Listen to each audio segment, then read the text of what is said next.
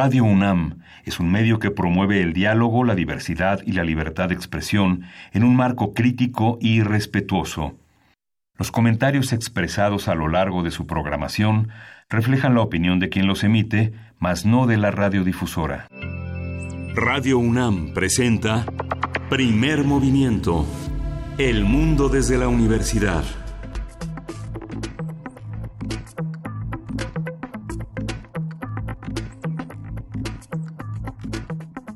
Hola, hola, buenos días. Hoy es jueves 24 de octubre. Son las 7.06 de la mañana aquí en la Ciudad de México. Estamos en Radio UNAM, en la cabina de Radio UNAM, en primer movimiento. Berenice Camacho, buenos días. Hola, Miguel Ángel Quemain, qué gusto estar contigo aquí esta mañana, como todas las mañanas de lunes a viernes. Saludamos a quienes nos sintonizan desde esta hora, allá eh, tanto en la Universidad de Chihuahua, en la Autónoma, en Radio Universidad, a través de sus frecuencias. Estaremos con ustedes de 9 ¿no? ¿No? ¿Cuál de nueve? De 6 a 7 de la mañana hora de Chihuahua, 7 a 8 hora de la Ciudad de México. Y pues bueno, eh, iniciamos, iniciamos con noticias de la universidad. Fíjense, pues acerca del proceso de selección hacia la titularidad de la rectoría en esta universidad, pues la universidad informa a su comunidad lo siguiente, lo leo textual. Eh, a la comunidad universitaria de conformidad con los términos de la convocatoria emitida el pasado 26 de septiembre del año en curso, la Junta de Gobierno hace de su conocimiento los nombres de la y los distinguidos universitarios que a juicio cumplen, que a su juicio cumplen de mejor manera con los requisitos establecidos en dicha convocatoria y en la legislación universitaria. Se trata de la doctora Angélica Cuellar Vázquez, del doctor Enrique Luis Graue Vigers y del doctor Pedro Salazar Ugarte. Conforme al inciso D de la convocatoria, la Junta de Gobierno la y los eh, invita a ser entrevistados por el Pleno en sesiones que se realizarán a partir del 4 de noviembre próximo. La Junta de Gobierno reconoce y agradece la enriquecedora participación de la comunidad en este proceso y pues bueno, hasta ahí este primer comunicado. En un, en un segundo momento también se informa sobre los espacios en los que podremos conocer las propuestas y plataformas de eh, esta doctora y los doctores que están en este proceso de selección. Radio y TV UNAM transmitiremos en orden alfabético a partir de las 18 horas el domingo 27 de octubre. Asimismo, se tiene prevista una primera retransmisión en ambos medios a las 12 del día, al mediodía, del lunes 28 de octubre. Igualmente, una segunda retransmisión en cada medio en el horario siguiente para Radio UNAM el martes 26, 29 de octubre a las 11 horas y para TV UNAM el miércoles 30 de octubre al mediodía. Los mensajes además estarán disponibles en la página web de la UNAM, esto que informa la Junta de Gobierno eh, de conformidad con la convocatoria y pues que los medios de comunicación universitarios que somos Radio y TV UNAM hemos otorgado este espacio para que envíen un mensaje eh, la y los candidatos a las personas que pues serán entrevistadas en esta junta. En fin ahí está eh, pues esta parte esta parte del procedimiento del proceso para la selección de quien estará al frente de la rectoría de la UNAM Miguel Ángel. Sí un proceso en el que podemos y debemos participar todos los universitarios esta terna de eh, hombres y una mujer muy destacada en la, en la trayectoria y en el trabajo por la universidad, pues pondrán a su disposición sus proyectos de trabajo. Ya están en la página web de la universidad se pueden consultar vale la pena hacerlo ver esta glosa de su propio proyecto que realizarán este domingo este fin de semana y que se replicará como señaló mi compañera Bernice Camacho, la próxima semana en las repeticiones acordadas en horarios accesibles a la comunidad universitaria. y bueno, adelante con este proceso que enriquece la vida democrática de la UNAM y que pone en diálogo las distintas perspectivas, los distintos caminos, que no son muy distintos, son este matices a las perspectivas que nuestra casa de estudios puede seguir en el horizonte nacional e internacional. Y bueno, ayer comentábamos también el tema de los alcaldes. Finalmente, la, este, la, el conflicto que hubo en la Puerta Mariana, donde trataron de dar varios alcaldes, fundamentalmente del PAN y del PRD, que este, se ponen de acuerdo para eh, eh, con sus preocupaciones para plantearlas al Ejecutivo y dar un portazo. El Ejecutivo señaló que no era la manera en la que se tenían que resolver las cosas, no se puede llegar a, Palacio, dar un portazo y ser recibido, hay canales, hay instancias y las instancias fueron una mesa de diálogo que se inició, una primera mesa de diálogo con la Secretaría de Gobernación.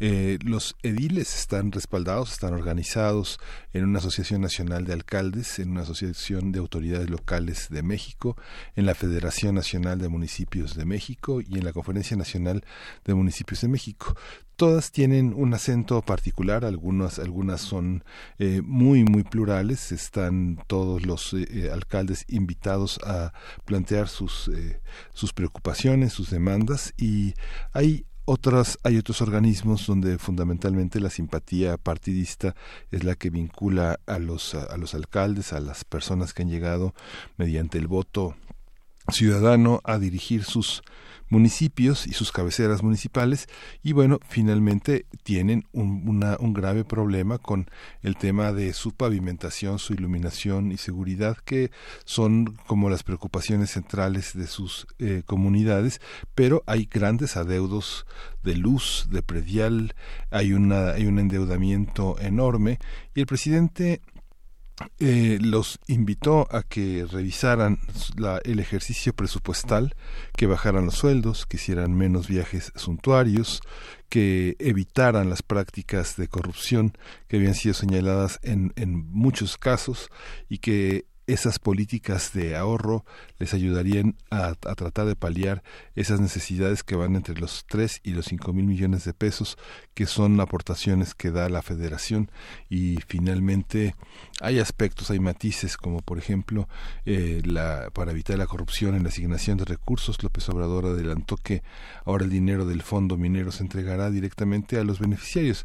Y así hay una serie de aspectos que en la negociación con Hacienda, eh, con, con la Secretaría de Gobernación, van a ser como la puerta para intermediar con, eh, con la Secretaría de Hacienda para la asignación de recursos, para tratar que no se, no se puede modificar la ley de ingresos, según dijo el secretario, pero ayer justamente Ricardo Monreal, eh, en la Junta de Coordinación Política, señaló que ante todas las presiones que hay del sector público como privado, es posible que haya cambios en la miscelánea fiscal. Mientras tanto, bueno, van a trabajar en conjunto, valió la pena esta esta confrontación para eh, poner el ejemplo de que más los más de dos mil alcaldes que hay en México tengan la oportunidad de plantear sus problemáticas, de hablar eh, y dialogar con sus propios gobernadores e incluso con sus propias universidades que muchas veces están muy olvidadas por sus por las propias autoridades estatales y municipales en las entidades del país. Así es, ¿cuáles son los canales con los que cuenta? Pues este nivel de gobierno, el nivel municipal pues los expertos dicen el más importante, el más relevante, dada su cercanía con la ciudadanía, dada ese pues vínculo inmediato que se tienen, ¿no? La, cercanía con eh, sus gobernados, pues bueno, este capítulo que eh, continuará y se presta interesante con muchas reflexiones. También, bueno, vamos a iniciar el día de hoy con eh, conversando acerca de la fiesta de ciencias, de las ciencias y las humanidades. Vamos a conversar con Felipe Sámano, quien es coordinador de vinculación y relaciones institucionales de esta fiesta, la fiesta de las ciencias y las humanidades. También en esa misma conversación nos acompañará Javier Santaolalla, doctor en física de partículas y divulgador científico. Pues vamos eh, con esta invitación a este encuentro entre las ciencias y las humanidades. Interesante, de verdad, lo que se propone desde este ángulo en la universidad. Sí, y en la sección de Historia de México, como todos los jueves, el doctor Alfredo Ávila participa. Alfredo Ávila es investigador del Instituto de Investigaciones Históricas de la UNAM y su tema de hoy es el exilio sudamericano en México, a raíz de la represión y las dictaduras en Chile y en el Cono Sur. Y para nuestra nota nacional conversaremos con la doctora Pauline Catdeville, es investigadora del Instituto de Investigaciones Jurídicas, especializada en Estado laico y libertad de conciencia, derechos fundamentales, derechos sexuales y reproductivos. El tema que conversaremos con ella es acerca de esta modificación, de esta reforma a la Ley de Salud en Nuevo León sobre la cuestión de la objeción de conciencia. Vamos a ver qué sí dice y qué no dice la ley y qué significa la objeción de conciencia en un contexto de salud pública. Sí, en la nota internacional tenemos eh, el Premio Nobel de Economía y el problema de la pobreza. Vamos a contar con el comentario del doctor Rolando Cordera Campos. Él dirige el programa universitario de estudios del desarrollo. Y después vendrá la poesía necesaria en voz de Miguel Ángel Quemay, tu aterciopelada voz, como dicen algunos escuchas, para después tener nuestra mesa, nuestra mesa de todos los jueves, ustedes saben, los mundos posibles con el doctor Alberto Betancourt, quien es profesor de la Facultad de Filosofía y Letras de la UNAM y coordinador del Observatorio del G20 de esa misma facultad. Vamos a conversar con él sobre Culiacán. Los efectos perversos de la iniciativa Mérida es el tema que propone para esta para la mesa del día de hoy jueves el doctor Alberto Betancourt que todavía estará eh, a la distancia sigue en recuperación. Ustedes pueden acercarse a su cuenta a la cuenta de Twitter que tiene en arroba mundos posibles pues para enviarles sus enviarles sus saludos a Alberto Betancourt. Y pues bueno así el día de hoy Miguel Ángel. Sí vamos a iniciar con música de My Monday Taco Club. Vamos a escuchar de ellos Musket Ball Street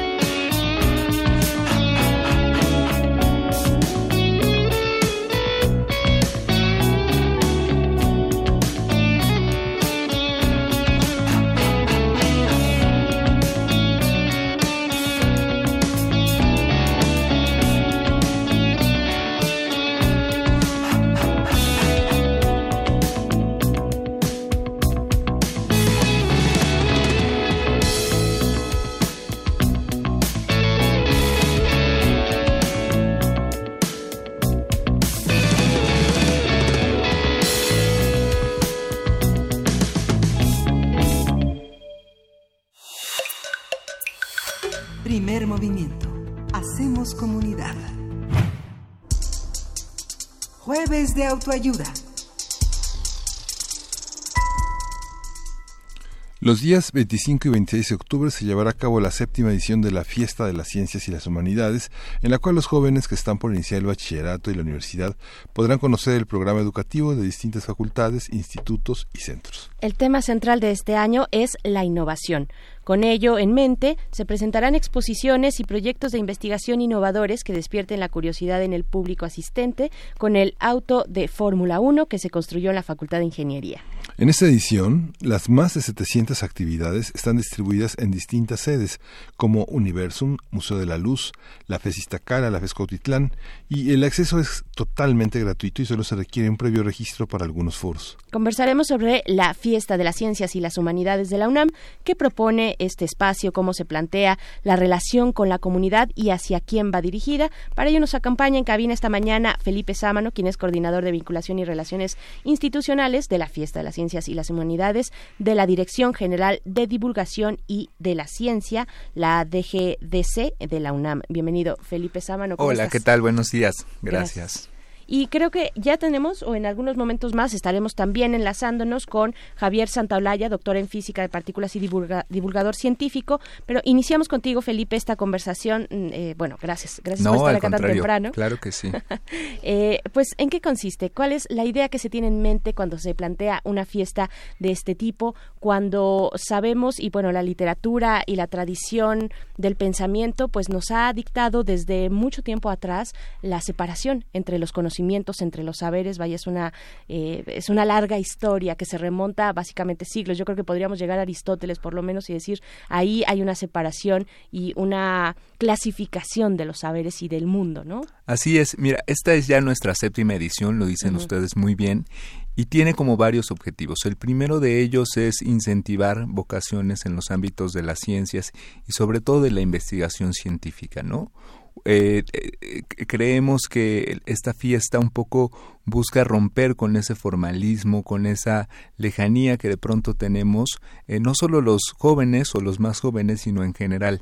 Entonces, a través de actividades lúdicas, de hecho es curioso porque muchas veces nos presentan como feria y siempre decimos, no, no, no, nosotros somos una fiesta porque justamente busca acercar también, es un evento único porque participan tanto los centros de investigación de ciencias y de humanidades. Entonces ahí los chicos tienen la oportunidad de ver toda la, investigación que genera nuestra universidad, que es muchísima. A veces uno como universitario incluso desconoce líneas de investigación, programas que tiene, y ese es otro gran objetivo, ¿no? Ser una ventana también para los centros e institutos, para que el público conozca lo que están haciendo, eh, las innovaciones y las investigaciones más importantes que transcurren pues durante el último año y finalmente busca eh, también eh, poder eh, detonar eh, más allá de las vocaciones eh, conversación no con los propios investigadores muchas veces los leemos los vemos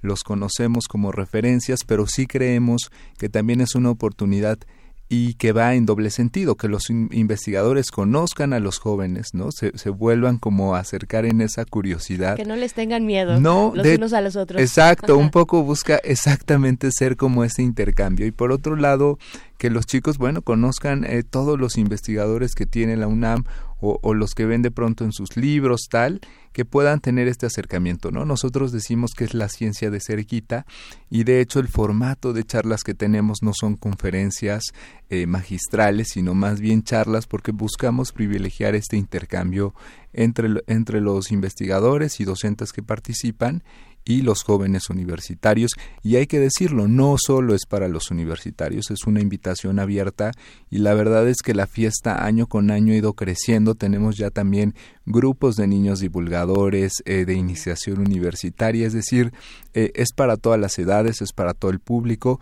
y también hay que decir que se ha vuelto un tanto familiar, ¿no? Eh, de pronto vemos convivir ahí papás con abuelitos, porque hay, la actividad es amplísima, lo decían también muy bien, son más de 700 actividades, entonces pues de pronto tienes proyecciones, tienes experimentos, tienes eh, una serie de demostraciones y, y, volviendo un poco también al tema de los centros e institutos, es una posibilidad eh, para conocer muchos de ellos sacan sus colecciones a resguardo, ¿no? A lo mejor algunos no lo saben, o no lo sabíamos, eh, pero que bueno, eh, diversos centros e institutos tienen colecciones como la de biología, que tiene un, que ahora ya le van a hacer el pabellón de la biodiversidad y va a tener un espacio de exhibición, pero también es, es verdad que muchos de estos centros eh, tienen una, una posibilidad de exhibir y bueno, el público de conocerlos, ¿no? Sí. ¿Qué, qué, ¿Cómo están organizadas las actividades? ¿Hay un espectro de edades en las que, este, desde, a partir de qué edad es el, se origina toda esta exposición? Mira, eh, sí, nosotros hemos dividido las actividades en dos, en charlas que empiezan a partir de las 11 de la mañana y en Carpa, que es un gran espacio donde justamente están estas exhibiciones que les comento. En cuanto a las edades, pues yo, yo te diría niños de 10, 12 años, ¿no? Hasta eh, jóvenes pues eh, universitarios que están cursando sus licenciaturas, sus posgrados, pero la verdad es que los papás también la pasan bien, eh, la gente adulta de pronto puede escuchar un concierto, ver danza, este asistir a una conferencia de cierto tema. Este año además fue el, año internacional de la tabla periódica, entonces algunas de nuestras actividades tienen esta temática y van a estar dirigidas justamente a eh, poder, poder conocer más de eso. Algo importante en ese sentido es que eh, la sede principal son 10 sedes, pero la sede principal es Museo Universum en, en, Ciudad Universitaria y el Museo de la Luz que está en el patio chico de San Ildefonso, ahí en el centro histórico. Pero entonces, bueno, ¿por qué menciono esto? Porque también es verdad que, que, si, que si ya estás por ahí, pues eh, es una gran oportunidad también para visitar el museo y el museo se ofrece actividades también para todo público. Entonces no hay como no hay como desperdicio en la visita no ya que estás ahí puedes tú comprar tu boleto para el museo. También es verdad que nos acabamos de renovar. Hay dos nuevos espacios eh, la sala océano la sala hábitat y el propio museo tiene un espacio infantil. Entonces digamos la oferta en ese sentido es muy amplia Voy a leer solamente algunos de los campos de las sedes donde se llevará a cabo la fiesta, no solamente en la Ciudad de México, sino está el campo Juriquilla en Querétaro, está el campus Morelia, el Centro Peninsular en Humanidades y Ciencias Sociales, esto en Mérida, Yucatán, eh, el Colegio de las Humanidades, bueno, esto sí, aquí Plantel Sur eh, en la Ciudad de México, en Cuautitlán, en la FES Cuautitlán, en la FES Iztacala, eh, en la FES Zaragoza, el Museo de la Luz, Museo de Sosomoc, también en la Ciudad de México, en Yucatán la Unidad Académica de Ciencias y Tecnología de Yucatán, en fin, en Chiapas, la Universidad Autónoma de Chiapas también, y eh, bueno, Universum como el punto central, ¿no? Chiapas ya tuvo su fiesta. Es verdad que eh, al ser un evento tan grande, después coordinarnos en, agendas es un poco eh, complicado, lo hemos intentado, pero sí tienes razón. la verdad es que año con año la fiesta ha ido creciendo. De pronto ya este, como verán, somos muy grandes, pero también tiene una vocación de, de, de, poder estar presente en ciertos puntos, ¿no? De la ciudad, a veces tan, tan, tan caótica y con estos tráficos que nos tocan vivir, pues a lo mejor desplazarse a alguien de Cautitlán hasta, hasta Ciudad Universitaria, digo que vale, que vale la pena y yo más bien los invitaría a que lo hicieran, pero tiene también esta, esta idea de poder estar presente en, en diversos puntos y geográficamente ir cubriendo, ¿no? Sobre todo, eh, por ejemplo, este año se sumó eh, el Parque Tesosomo, que el Museo Tesosomo, que en la Alcaldía Miguel Hidalgo. Entonces también ellos van a tener una serie de actividades y que bueno, mencionar lo del preregistro, ¿no? Que si bien no es estrictamente obligatorio, uno puede llegar y, no haberlo hecho y, participar en las actividades, eh, sí, es, sí, es, sí es bueno que lo hagan eh, a través de www.dgdc.unam.mx diagonal la fiesta. ¿Por qué? Porque ahí van a poder consultar primero el programa de actividades que es enorme y ver qué charlas les interesan, qué temas hay de muchos temas, fisiología celular, física, matemáticas, química, en fin. Y hacer como un programa a modo, ¿no? Pero tú dices, me interesa esta charla de 11 a 12, de 12 a 1 quiero hacer esto, y eso les permite, primero, eh, al llegar a los auditorios, pues tener ya un lugar eh, pues asegurado o, de alguna manera apartado, ¿no? Y lo segundo, eh, también es que les permite eh, a nosotros organizarnos es muy importante, pero aprovechar mejor la visita, ¿no? Porque de pronto están ahí y en lo que consultas el programa y, y buscas, la verdad es que creo que esto permite planear mejor la visita y que sea para, para el público pues más provechosa en ese sentido. Ya después de siete ediciones, ¿qué les ha dejado el público? ¿Qué, eh, ¿Tienen un análisis de los datos de las personas que han asistido? ¿Qué, le ha dejado a la universidad y qué le ha dejado a la comunidad? Que está alrededor. Es impresionante, hay un equipo detrás que además hace un cuestionario, hay, hay como una parte fuerte de evaluación de esto. Eh, y bueno, lo, lo, que, lo que yo te diría, en primer lugar, este objetivo que yo te decía, hacer una ventana para mostrar eh, la investigación que genera la universidad no era uno de nuestros objetivos principales en la fiesta, es decir, se ha ido convirtiendo también en eso, un poco lo que, lo que buscaba eh, la fiesta en un primer momento la primera vez que se planteó era este acercamiento del conocimiento justamente, ¿no? Y que pudiéramos convivir ciencias y humanidades y, bueno, por supuesto, incentivar vocaciones que no solo es una misión eh, de la universidad, sino más bien de la propia dirección de divulgación de la ciencia. Entonces, un primer, eh, digamos, hallazgo ha sido esta, esta oportunidad que se ha convertido la fiesta también para los centros e institutos que, que si bien hacen y tienen muchos trabajos en cuanto a divulgación, son pocos los espacios, digamos, pocos a lo que generan de poder mostrar todo es en contraste, ¿no? Digo, porque tienen muchas eh, revistas, que hacen mucha divulgación también ellos a veces de la mano eh, con nosotros, pero ese es, ese es un primer hallazgo que ha ido creciendo. Eh, los primeros años fue muy, muy dirigido a, alumnos universitarios eh, de preparatoria, básicamente, ¿no? prepas, SHs. ha ido creciendo al sistema incorporado, eso nos da mucho gusto.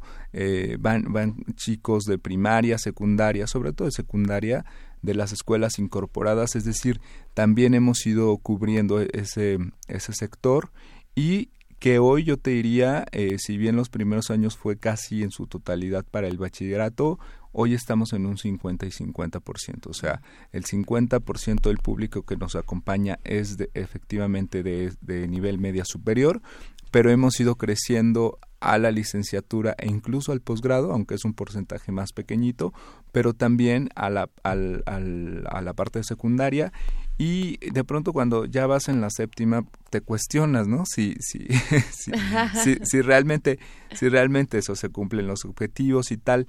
Es muy gratificante eh, saber que la gente vuelve, ¿no? Incluso van los dos días. Es, es, es muy, de verdad es muy padre poder, poder saber que al final sí tiene un impacto eh, y que logra algo que ha ido pasando también es la multidisciplina, es decir, chicos que de pronto les encantan las neurociencias, ¿no? Y quieren estudiar pero descubren que en el C3, que es el centro de la complejidad, hay una línea de investigación particular con arte, música y neurociencias, ¿no? O fisiología celular, les encanta la biología, pero además aplicaciones en, con química, o sea, descubren también esa multidisciplina y desde el año pasado nos volvimos internacionales. ¿Esto qué quiere decir? Que, que, tenemos una universidad internacional invitada. El año pasado fue la Universidad de Arizona que un poco la idea también es tener este intercambio académico con ellos, entonces presentan su oferta académica, si hay algún tipo de colaboración en particular con la UNAM también, la posibilidad de hacer un intercambio y este año es la Universidad de Indiana, ¿no? Entonces, este, la verdad es que hemos ido creciendo también eh, en redes sociales. la, la, fiesta desde hace un par de años ha ido, ha ido volviéndose más digital más viral en el sentido que muchas de nuestras actividades son transmitidas en streaming, ¿no? Cosa que no pasaba en los primeros años.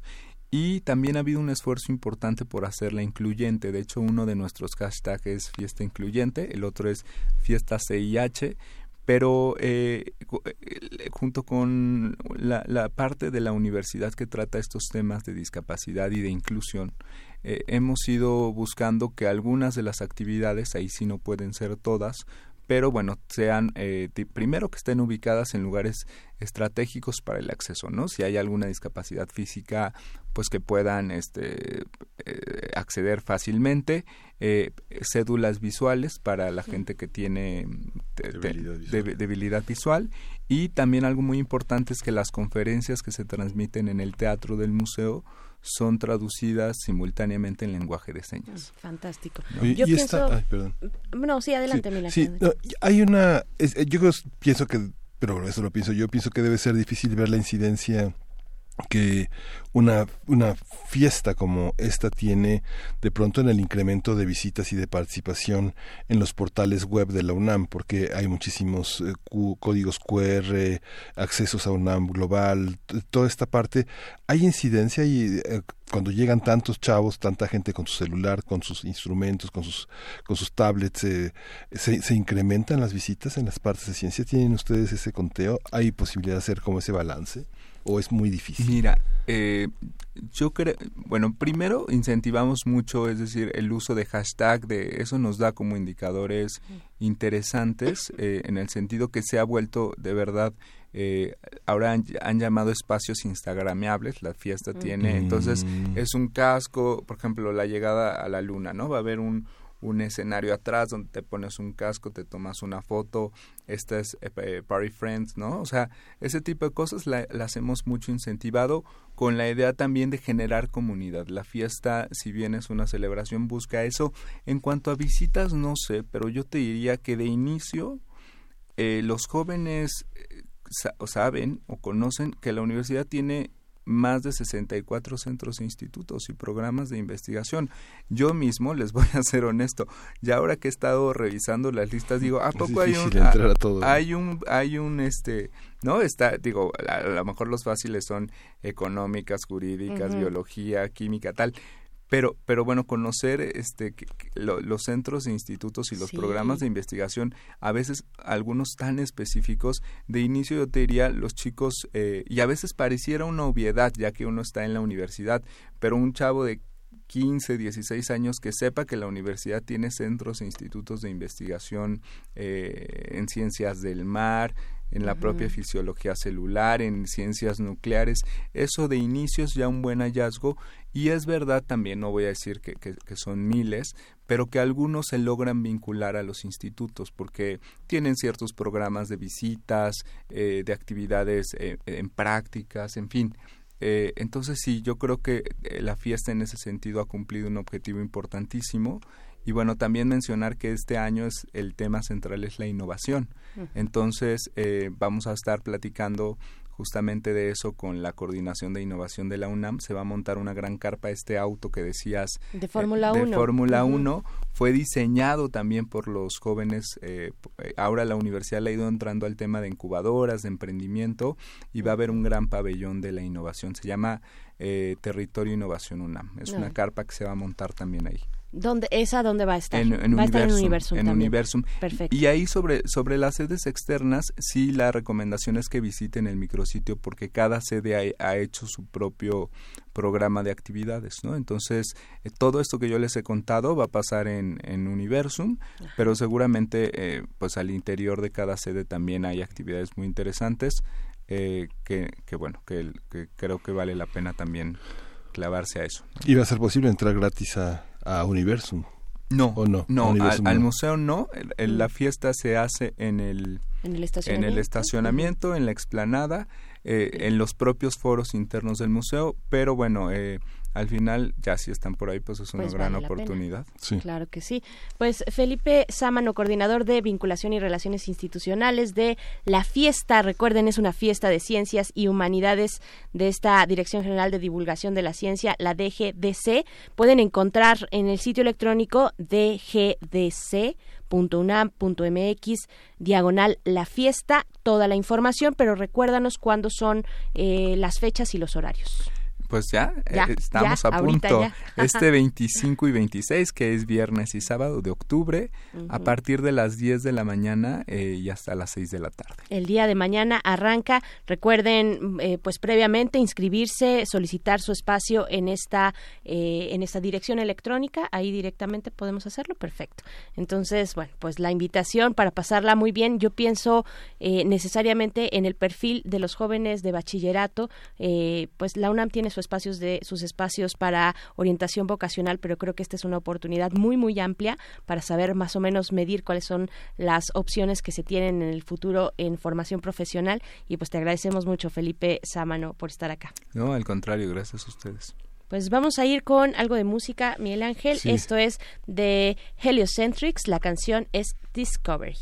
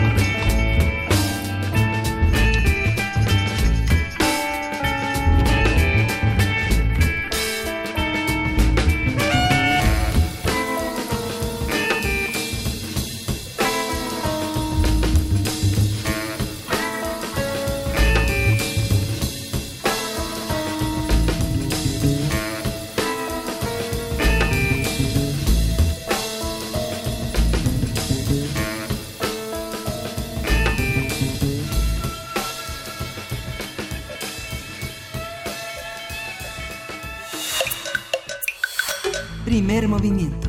Hacemos comunidad. Historia de México.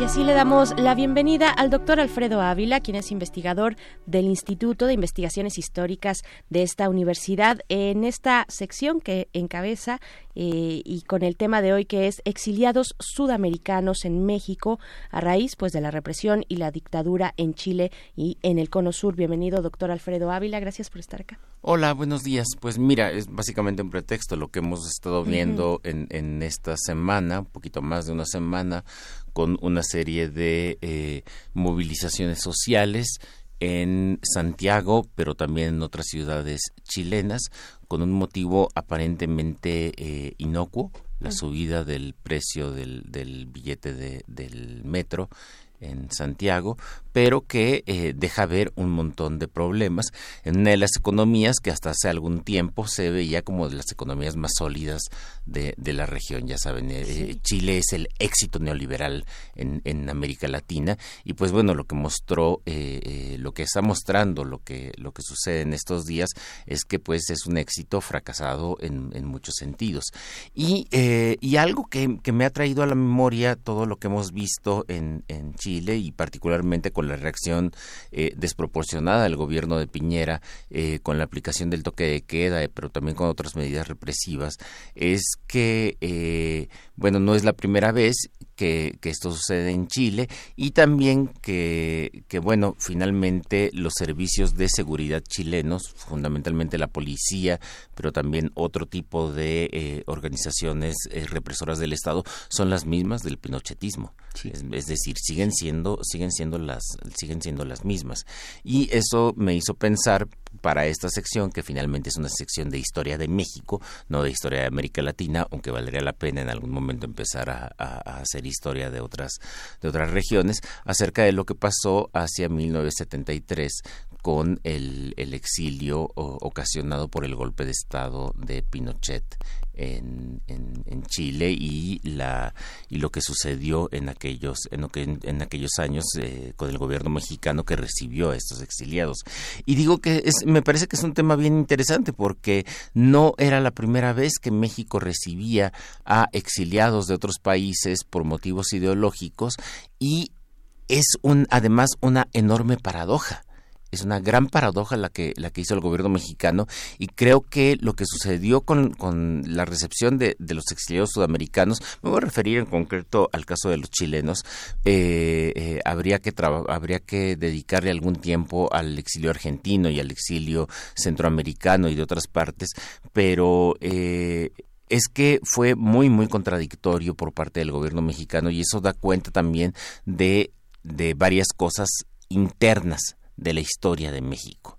Da cuenta, para empezar, de la eh, enorme variedad que había entre eh, el gobierno y el partido dominante en aquel momento, desde posiciones muy de izquierda, es decir, en el PRI cabía todo, igual que igual que ahora en Morena cabía de todo, desde empresarios muy de derecha hasta la izquierda eh, eh, más radical, de manera que no era extraño que dentro del PRI hubiera sectores que vieran con simpatía a aquellos que estaban viniendo de América del Sur, al mismo tiempo que dentro del PRI hubiera sectores que consideraran que eh, aquellos actores sudamericanos eran una amenaza y que eran la avanzada del comunismo en América Latina en plena, en plena Guerra Fría. Eh, esto es algo que sucede, por ejemplo, también con el caso del peronismo en Argentina. Hay que recordar que ya para esa época ya Perón ha muerto, pero está gobernando su, su esposa, su viuda, y que, eh, y que también recibe en un primer momento, después del golpe de Estado, recibe algunos de los, eh, de los exiliados. Y algunos historiadores han estudiado esto como una...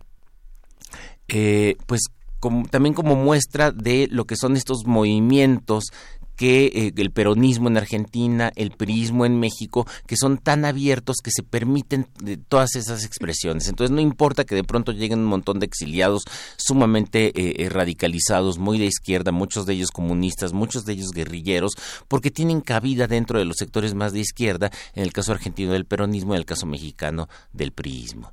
Pero también da cuenta de otras cosas. el, caso argentino duró poco porque sabemos que el propio gobierno, el último peronismo fue también muy represor y después vendría un exilio, el primer exilio argentino que vino a México no fue eh, un exilio ocasionado por la dictadura militar, sino por ese último peronismo, después vendría el exilio de la dictadura militar y eh, pero también da, cuenta, decía, de otras, de otra clase de tensiones dentro de la política mexicana, y es que tanto los gobiernos de Díaz Ordaz como el de Luis Echeverría son gobiernos que están muy preocupados y que además de verdad que lo están por el avance del comunismo en América Latina. Díaz Ordaz no solamente tiene un discurso eh, eh, que lleva hasta las últimas consecuencias contra los movimientos insurreccionales en, México o contra movimientos que sin ser insurreccionales para él representan una amenaza, como fue el caso del 68, sino que además colabora de manera abierta con el gobierno de Estados Unidos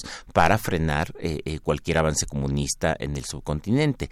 Y lo mismo pasa con Luis Echeverría. Echeverría, además, ahora lo sabemos, gracias a los archivos que han sido desclasificados, es agente de la CIA y, eh, y tiene, tiene un temor legítimo de la introducción del comunismo. Y esto resulta paradójico porque muchos de los que están entrando, a los que les está dando exilio, pues resulta que son efectivamente comunistas. Todos, pero muchos de ellos son comunistas. Entonces ahí aparece otra, otra paradoja, ¿no?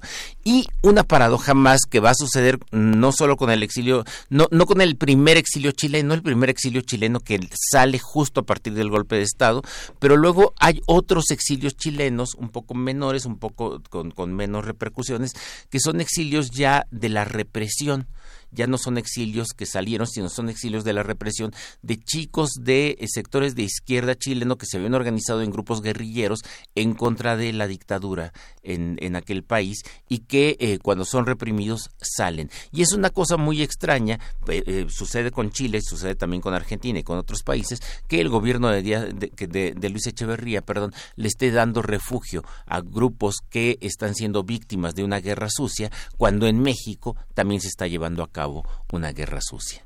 Entonces, eh, eh, todas estas paradojas a mí me parecen bien significativas y hablan mucho del México, más, más allá del exilio, hablan mucho del México de aquella, de aquella época, ¿no? Como un país que lleva una guerra sucia termina dándole eh, asilo político a exiliados que vienen huyendo precisamente de las guerras sucias, particularmente cuando se establece el, plan, el plan Cóndor en, en, el cono, en el cono sur. Esto pasa también con otros casos, sucederá también con los casos centroamericanos, pero como dije, hoy no me voy a referir tanto a ellos.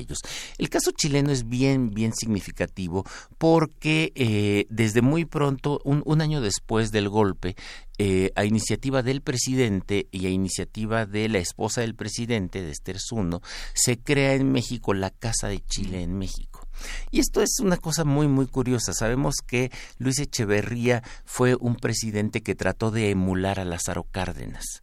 Eh, eh, para mucha gente, mucha gente lo, desconoce, pero Luis Echeverría fue el presidente que terminó, que, que consiguió, esto lo dijimos la semana pasada, que, que, terminó con el poder que tenían dos expresidentes que habían conseguido mantener una influencia mucho más allá de su sexenio, Lázaro Cárdenas y Miguel Alemán y la manera como consiguió acabar eh, con el poderío de Alemán y del alemanismo fue amenazando sus negocios, pero la manera como consiguió acabar con la influencia del cardenismo fue apropiándose de las banderas, Echeverría apropiándose de las banderas del, del cardenismo, haciendo, haciendo las suyas. Eh, sabemos, por ejemplo, que el presidente que más tierras reparte en reforma agraria no fue Lázaro Cárdenas, sino que fue Luis Echeverría. Y entonces Echeverría lo que hace es que crea una casa de Chile en México, así como antes se había creado la Casa de España en México. Y esto va a dar pie, esto, esto no, no se hace con ninguna otro de los exilios. Con los otros exilios hay organizaciones civiles que ayudan a los argentinos, que ayudan a los venezolanos, que ayudan a los uruguayos, a los brasileños, pero no tanto como una institución que además va a recibir un fondo presupuestal que depende de la Secretaría de Educación Pública a través del Consejo Nacional para la Cultura y, las Artes y que va a financiar las actividades de los chilenos, fundamentalmente actividades culturales, pero a diferencia de lo que va a pasar con la Casa de España en México, la Casa de Chile en México nunca se va a constituir, nunca se va a transformar en una institución educativa o cultural. Mm. Eh, ahora, lo, interesante es que sabemos que buena parte de del, personal político que había eh, ocupado la presidencia en Chile con, Allende y que había sido desalojado del, del, poder por el golpe de Estado de Augusto Pinochet, eh, es eh, este grupo llamado Unidad Popular, la UP, que estaba formado, en realidad era una especie de alianza de distintos partidos, incluidos el Partido Socialista chileno, incluido el Partido Comunista, pero también algunos otros partidos de izquierda, e incluido también la Unión Radical un partido en Chile que es un partido que se parece mucho al PRI. Es un partido que en realidad no es comunista, no es socialista, le tiene miedo al comunismo, le tiene miedo a las manifestaciones más importantes de la izquierda, pero en lo que tiene en común con el, eh, con el PRI y que también va a tener en, común con el peronismo es que es un partido profundamente nacionalista. Es un partido muy nacionalista, es un partido muy antiimperialista, antiimperialista en, el, en, en un doble sentido, antiimperialista frente a Estados Unidos, pero también antiimperialista frente a los avances que ellos veían como imperialistas por parte de la Unión Soviética y de, y, esto lo que va a ocasionar es que en la Casa de Chile en México sean precisamente los miembros del, de la Unión Radical los que terminen eh, eh, controlándolo. Es decir, eh, y es interesante porque no son la mayoría de los exiliados, no, no es el mayor número, el mayor número viene del área social, socialista, viene de los partidos más de izquierda, la Unión Radical es apenas un pequeño número de exiliados y sin embargo son los que se van a quedar con el control de la casa de la casa de Chile en, en México, en buena medida por esta afinidad ideológica que tienen con el PRI. Eh, de, de, oposición a, las izquierdas, pero con un profundo nacionalismo y una profunda posición eh, eh, antiimperialista. Y aquí yo sí quiero resaltar los trabajos que se han hecho sobre esto, particularmente los de los de Claudia Mira Rojas, que ella se ha dedicado a trabajar exilios, pero también los de Pablo Yankelevich. Y, me voy a referir, ya antes de, terminar con mi participación ahora, a los trabajos de Pablo Yankelevich sobre los servicios de inteligencia mexicanos, porque eh, estoy señalando una, una paradoja. Se están recibiendo a grupos guerrilleros, bueno, no, no todos eran guerrilleros, pero se está recibiendo a mucha gente de izquierda, que algunos de ellos habían participado en grupos guerrilleros, se están recibiendo en México en los periodos de Díaz Ordaz y de, y de Echeverría. Eh, es verdad que Díaz Ordaz termina su mandato antes del golpe en Chile, pero también es verdad que Díaz Ordaz empieza a recibir a grupos de izquierda y a grupos del Partido Comunista de Brasil cuando empieza la dictadura en Brasil.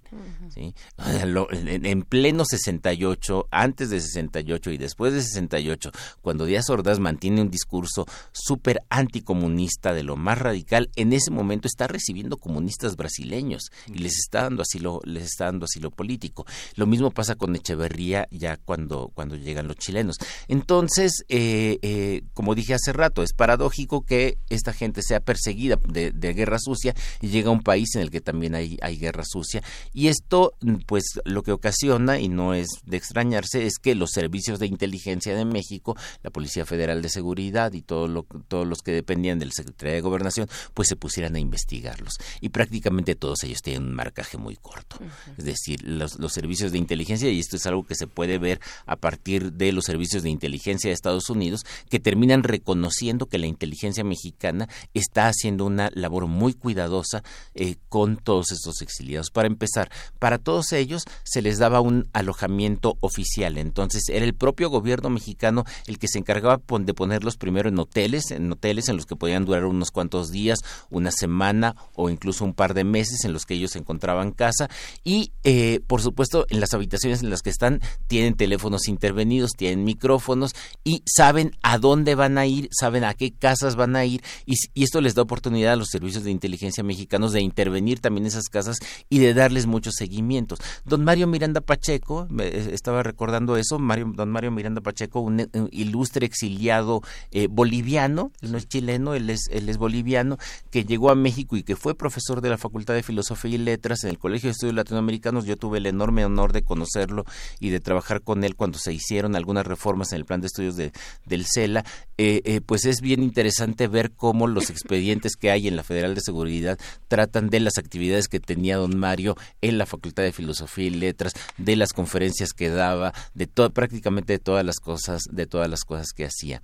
Y eh, esto que en el caso de algunos académicos, de algunos intelectuales, pues no iba más allá de decir, bueno, sí dio una conferencia en la que citaba a Althusser o citaba a Marta Harnecker y esto les parecía muy peligroso a los servicios de inteligencia, pero bueno, también había otros que estaban organizados eh, eh, eh, agrupaciones guerrilleras para, para regresar a sus países. Y allí depende mucho de, de la sensibilidad, pero también del contexto en el que se están dando estos movimientos, si el gobierno mexicano los permite o los bloquea hay que recordar que el gobierno mexicano no bloqueó todos los intentos guerrilleros para regresar. El más famoso eh, eh, fue impulsado de hecho por el gobierno mexicano y Nazar Jaro tuvo tuvo tuvo mucho que ver con eso y me refiero por supuesto al de Fidel Castro eh, para para Cuba mientras que otros termina bloqueándolos porque considera que es peligroso que regresen a sus lugares de origen para tratar de, de llevar buenas relaciones con ellos. Todo depende mucho entonces de, de, una posición geoestratégica además de la posición frente a Estados Unidos no frente, una posición diplomática frente a Estados Unidos en la cual México eh, aparece como muy independiente, aparece como teniendo una enorme libertad frente a las posiciones de Estados Unidos, siempre y cuando garantice posiciones anticomunistas. Eso, eh, eso con eso tiene contentos a los estadounidenses. Doctor Alfredo Ávila, gracias por este ángulo.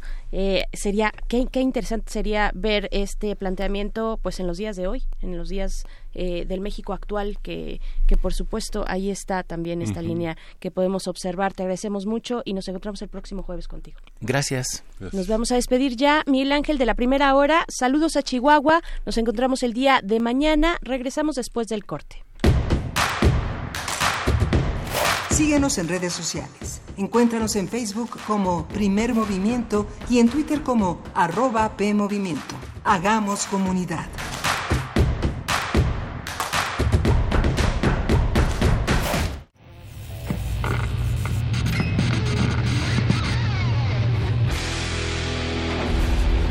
¿Recuerdas esta música?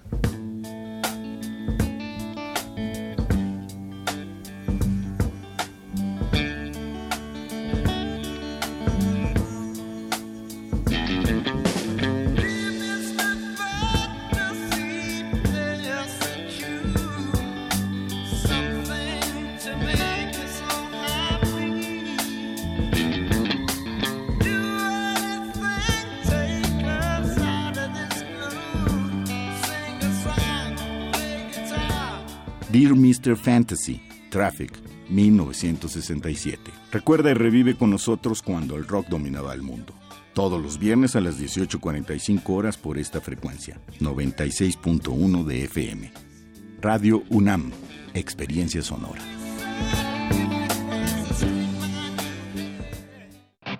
Explora la innovación en la séptima fiesta de las ciencias y las humanidades. 25 y 26 de octubre en Universo y Museo de la Luz. Vive la ciencia que se hace dentro y fuera de nuestro país. Y únete a esta fiesta incluyente. Consulta todas las sedes en www.dgdc.unam.mx diagonal la fiesta. Entrada libre. Felicidades. Ya son 20 años. En cada elección que hemos decidido, hemos avanzado. La verdad, en confianza, participamos cada vez más, porque estamos ciertos que nuestra elección se respeta y es en beneficio de todas y todos. Ya son 20 años eligiendo a quienes nos representan. Tribunal Electoral de la Ciudad de México. 20 años garantizando justicia en tu elección. La educación, según mi punto de vista, es el derecho social por excelencia. ¿Son los derechos humanos compatibles con el neoliberalismo económico? Lo que se quiere es una fiscalía que persiga al Ejecutivo. La acción de inconstitucionalidad y la controversia de constitucionalidad son promovidas normalmente por actores políticos. Precisamente la manera de prevenir es fomentando la igualdad de género. Conocer y defender nuestros derechos es responsabilidad de cada uno. Las voces de los expertos se dan cita en donde la cultura de la legalidad es la meta de cada día. Derecho a debate, temporada, 3. Todos los martes a las 16 horas por el 96.1 de FM. Conduce Diego Guerrero. Te esperamos para continuar en la construcción del Estado de Derecho, porque en la cultura de la legalidad participamos todos. Radio UNAM, Experiencia Sonora.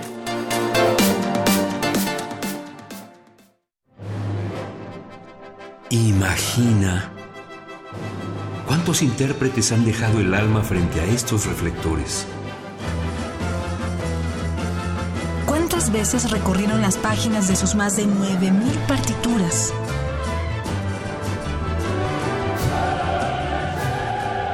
¿O cuántos corazones han levantado en más de ocho décadas? Eso es experiencia sonora.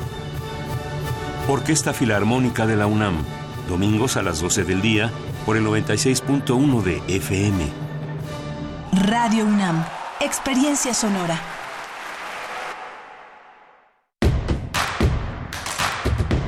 Queremos escucharte. Llámanos al 55 36 43 39 y al 55 36 89 89. Primer movimiento. Hacemos comunidad. Muy buenos días, estamos de vuelta iniciando nuestra segunda hora de transmisión desde el 96.1 de FM aquí en Radio UNAM en la Ciudad de México. Son las 8.5 minutos de la mañana de este jueves 24 de octubre y permanecemos en cabina Miguel Ángel Quemain. Eh, buenos días, Miguel Ángel. Hola, Berenice Camacho, buenos días. Te veo muy emocionada consultando una información muy interesante. Una información muy interesante. No, pues es que esta reflexión que nos dejó, bueno, para eh, le damos la bienvenida a la Radio Nicolaita que transmitimos con ustedes hasta Morelia en el 104.3.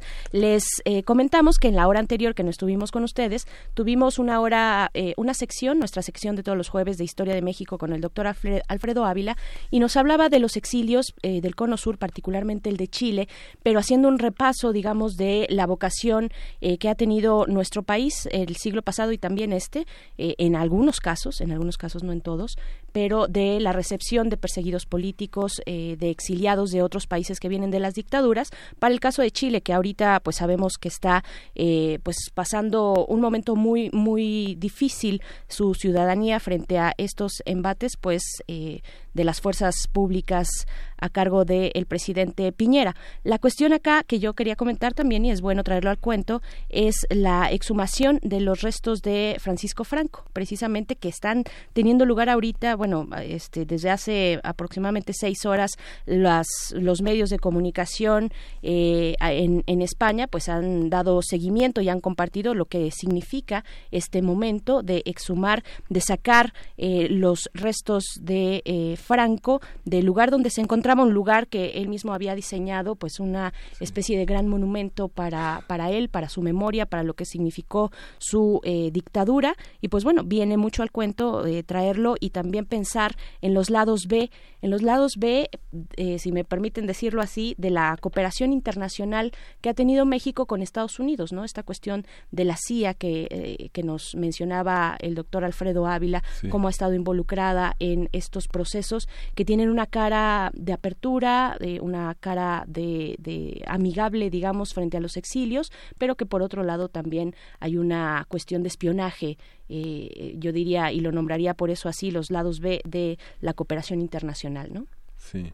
Sí, y este es, curioso porque, bueno, toda esta reflexión que trae Alfredo Ávila sobre una casa de Chile que no se, que no, que no se convirtió en una institución educativa, sino en una embajada informal de Chile, pues no duró ni 20 años. Justamente cuando estaban preparando sus sus 20 años se acabó, se acabó todo en 1993 y justamente recordábamos fuera del aire que Salvador Allende, como si hubiera presentido lo que pasaría en Chile, estrechó un lazo de amistad y de cooperación muy fuerte en una visita que hizo a México en 1972 y que eh, el discurso más fuerte de esa visita lo pronunció en la Universidad de Guadalajara y sería un discurso que la, una, una piedra angular de, de amistad y de recepción de los chilenos que ya habían estado en México pero no de una manera tan tan dramática como decía Alfredo fuera del aire también no fue no fue tan numeroso como el exilio argentino pero fue un, un exilio paulatino también muy significativo muy de sobrevivencia de la gente que llegó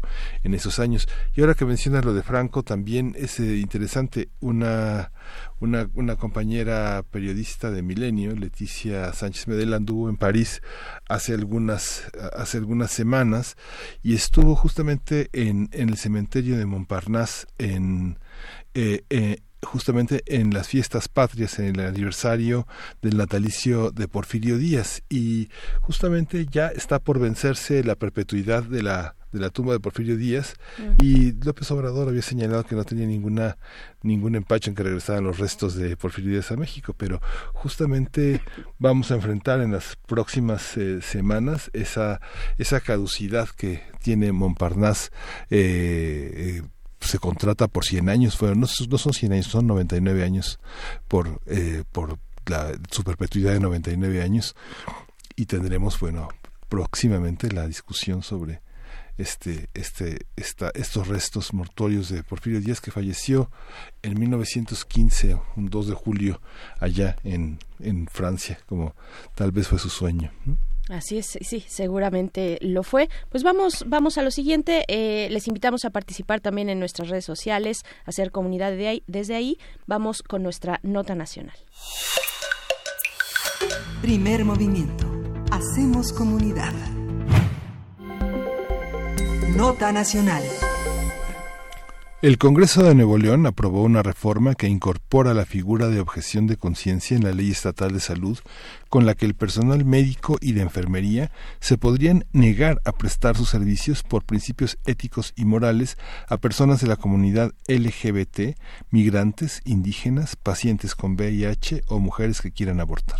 La reforma impulsada por Encuentro Social y el Partido del Trabajo no será impugnada por el Gobierno federal, así lo confirmó Jorge Alcocer, secretario de Salud, quien dijo que el asunto no le corresponde ni a la Secretaría ni a un tribunal federal. Por su parte, el Consejo Nacional para Prevenir la Discriminación alertó sobre la posibilidad de que esta reforma sea un impedimento para que las personas ejerzan plenamente su derecho a la salud.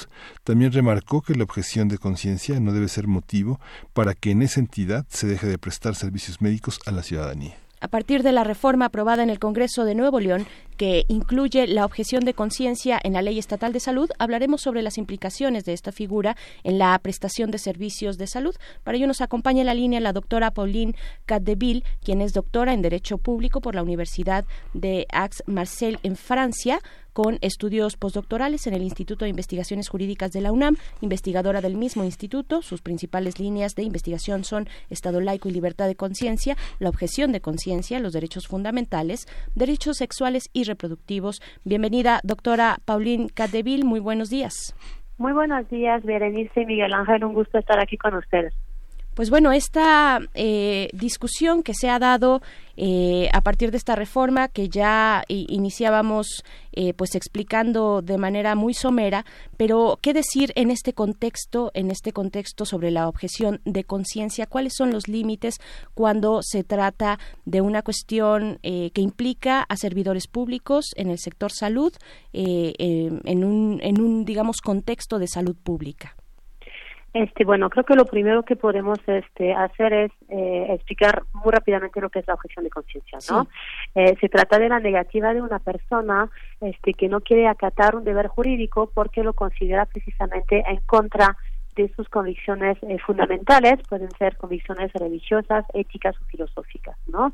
Eh, la pregunta que nos hacemos nosotros, este, los, los, juristas, los abogados, es que si se trata como tal de un derecho, ¿no? Si se trata de un derecho humano, si se trata de un derecho fundamental. Y pues desde mi punto de vista, pues no se trata como tal de un derecho fundamental, sino de la facultad que reconocer el, el derecho en circunstancias muy particulares es decir, donde efectivamente se reconoce que en algunos contextos pues las personas pueden tener eh, dilemas morales muy importantes, pero en ningún caso se trata, digamos, este, de un derecho a hacer lo que eh, nos da la gana este, respecto a nuestras eh, opiniones, ¿no? Entonces, este, por lo mismo, pues se trata de una facultad que tiene límites, ¿no? Y el primer límite es de no afectar a los derechos de, eh, de las demás personas. Entonces vemos que en materia sanitaria, pues vemos de manera evidente que eh, el ejercicio de la objeción de conciencia este puede llegar a vulnerar eh, diferentes derechos de las usuarias y los, de, los usuarios del, del, sistema de salud. Y pues en primer lugar su derecho a la salud que es un derecho constitucional reconocido en el artículo cuarto de la Constitución. Y además pues el derecho a la no discriminación no que también es una exigencia constitucional que encontramos en el artículo primero de la Constitución. ¿no? Entonces, por ejemplo, cuando vemos objeciones masivas en materia eh, de aborto, pues tenemos eh, casos que nos muestra que en efecto eso puede tener eh, vulneraciones, afectaciones muy importantes a el derecho de, de, las mujeres a terminar un embarazo en los supuestos de la ley, ¿no? Entonces, realmente sí se trata pues de, de una cuestión muy sensible, muy importante, ya que sí afecta los derechos eh, de, los terceros, digamos. En la ejecución, digamos, en la práctica llega alguien a solicitar un servicio y alguien dice no, yo no lo voy a, yo no lo voy a otorgar porque este tengo la cláusula de la objeción de conciencia y, y el nosocomio, la institución, pone en relevo a otro servidor público para que lo haga. Pero en el caso de que no lo haya, eh, ese servidor que opone la objeción de conciencia para no intervenir, ¿es eh, sancionado?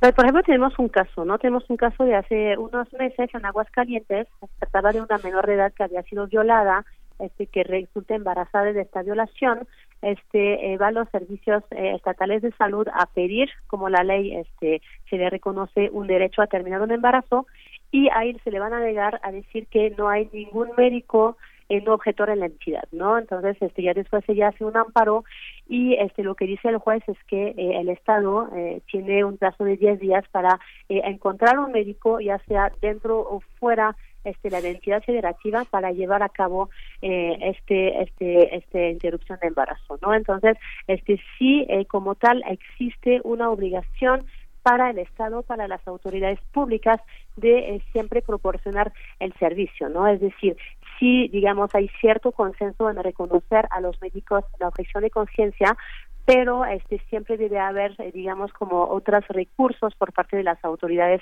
eh, públicas para que se lleve bien el servicio no si vemos la normatividad de la Ciudad de México donde efectivamente se reconoce el derecho eh, digamos del, del, del, personal de salud a ejercer su objeción de conciencia también está una obligación legal de que los servicios siempre tengan disponibles personal objetor no y en el caso de Nuevo León pues lo que nos llama la atención y lo que nos preocupa es que pues no hay ningún tipo de garantías para pues este equilibrar digamos eh, el derecho de los médicos con eh, los derechos eh, de los usuarios de, los servicios de salud, ¿no? Doctora Paulín, ¿qué decir sobre la característica de la ley respecto a que no puede ser regresiva? ¿Cómo, cómo entender esta característica en este contexto del cual hablamos? Este, bueno, pues sí, o sea, lo que tenemos efectivamente es este, una eh, prohibición de regresividad en los derechos humanos, ¿no?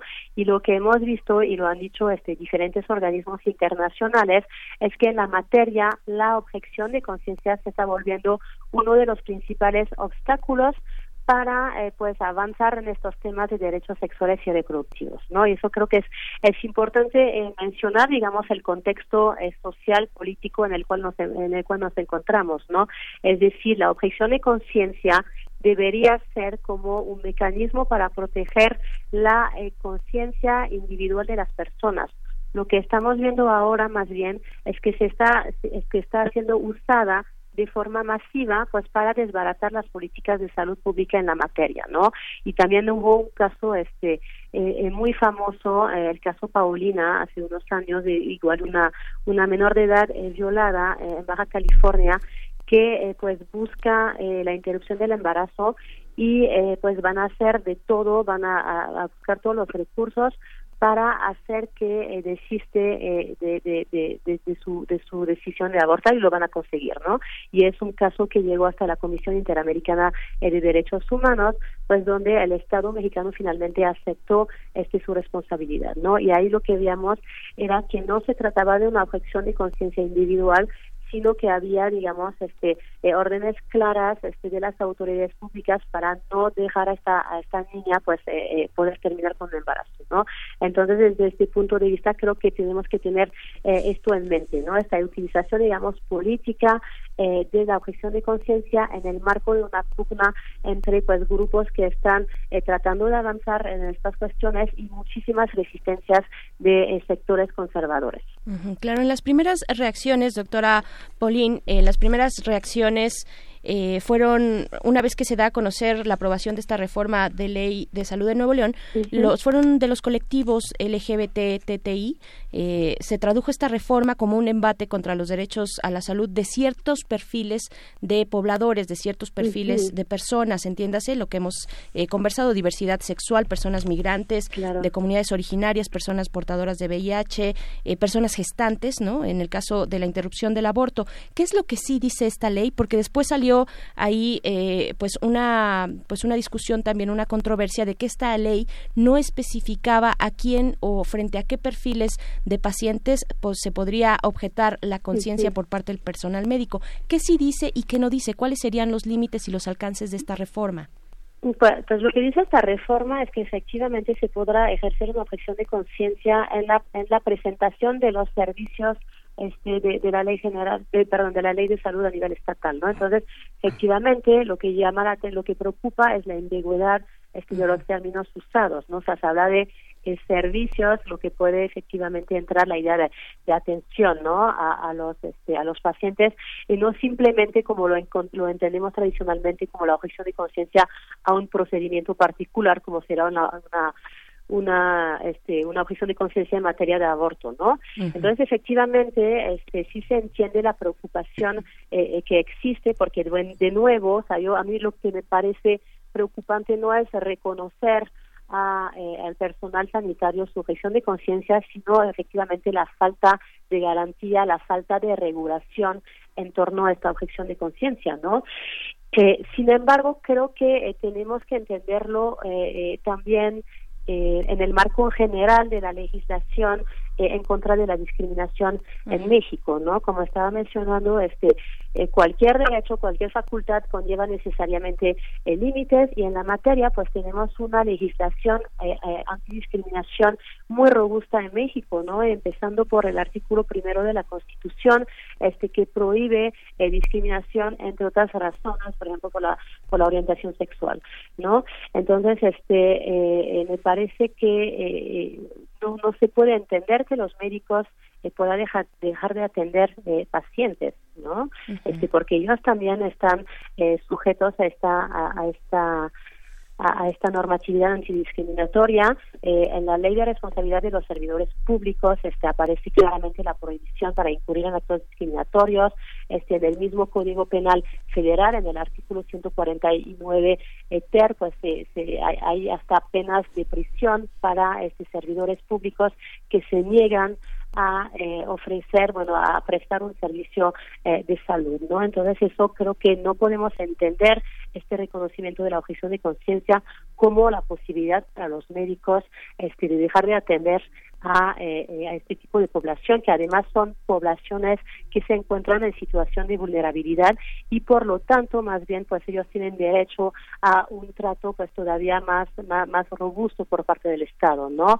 Entonces este me parece que eh, entender que eh, esta esta disposición habrá una objeción de conciencia para dejar de atender a algunas este poblaciones pues es, es anticonstitucional, este va en contra este, de, de, toda la legislación que tenemos en México e incluso va en contra de los principios mismos de bioética, ¿no? O sea, la bioética más bien lo que busca es este, ir más allá de los prejuicios, este, siempre garantizar el interés de los pacientes, o sea, no, no creo que podamos este, alegar motivos eh, morales éticos para dejar de atendernos de una población como las personas que viven con VIH. O sea, a mí me parece que va contrario tanto, eh, eh digamos, este de todo el ordenamiento jurídico como pues nuestros principios éticos básicos.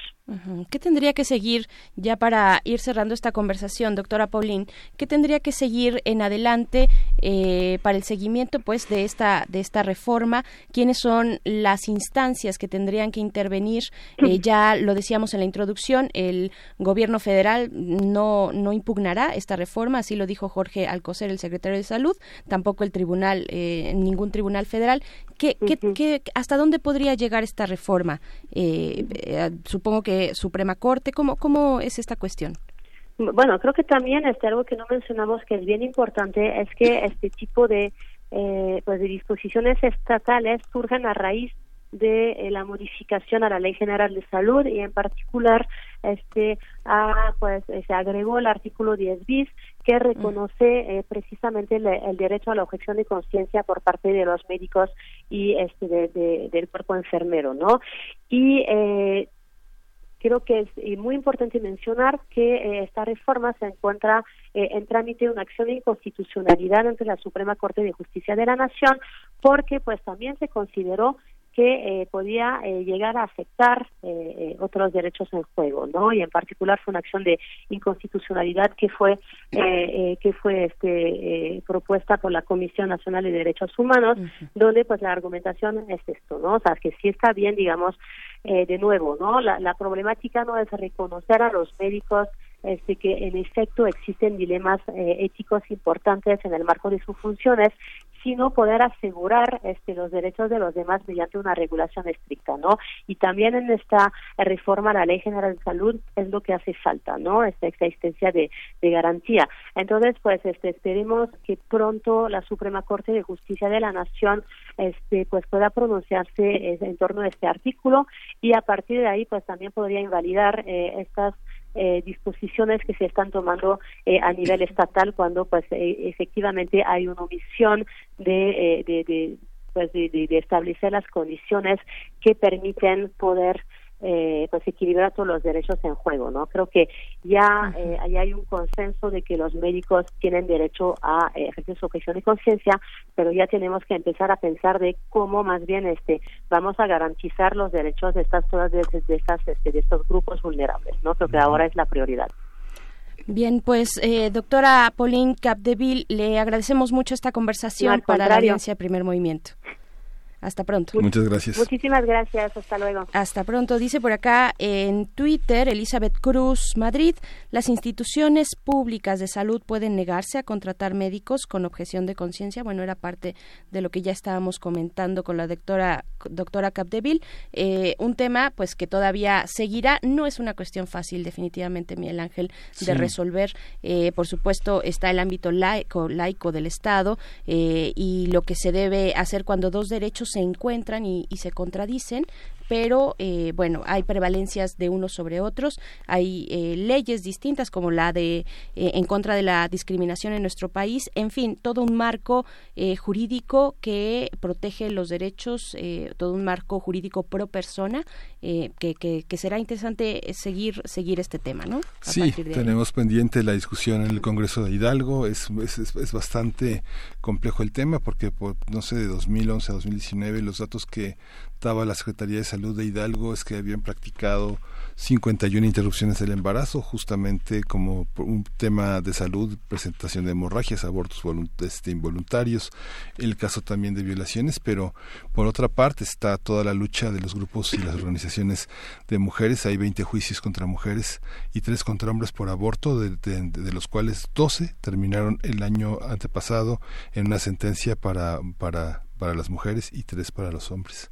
O sea, es algo que por una parte se fortalece en, en, un ámbito democrático, pero por otra parte las instancias jurídicas también permite perseguir judicialmente a las personas que lo que lo que lo promueven o que lo ejecutan. Entonces es muy muy contradictorio.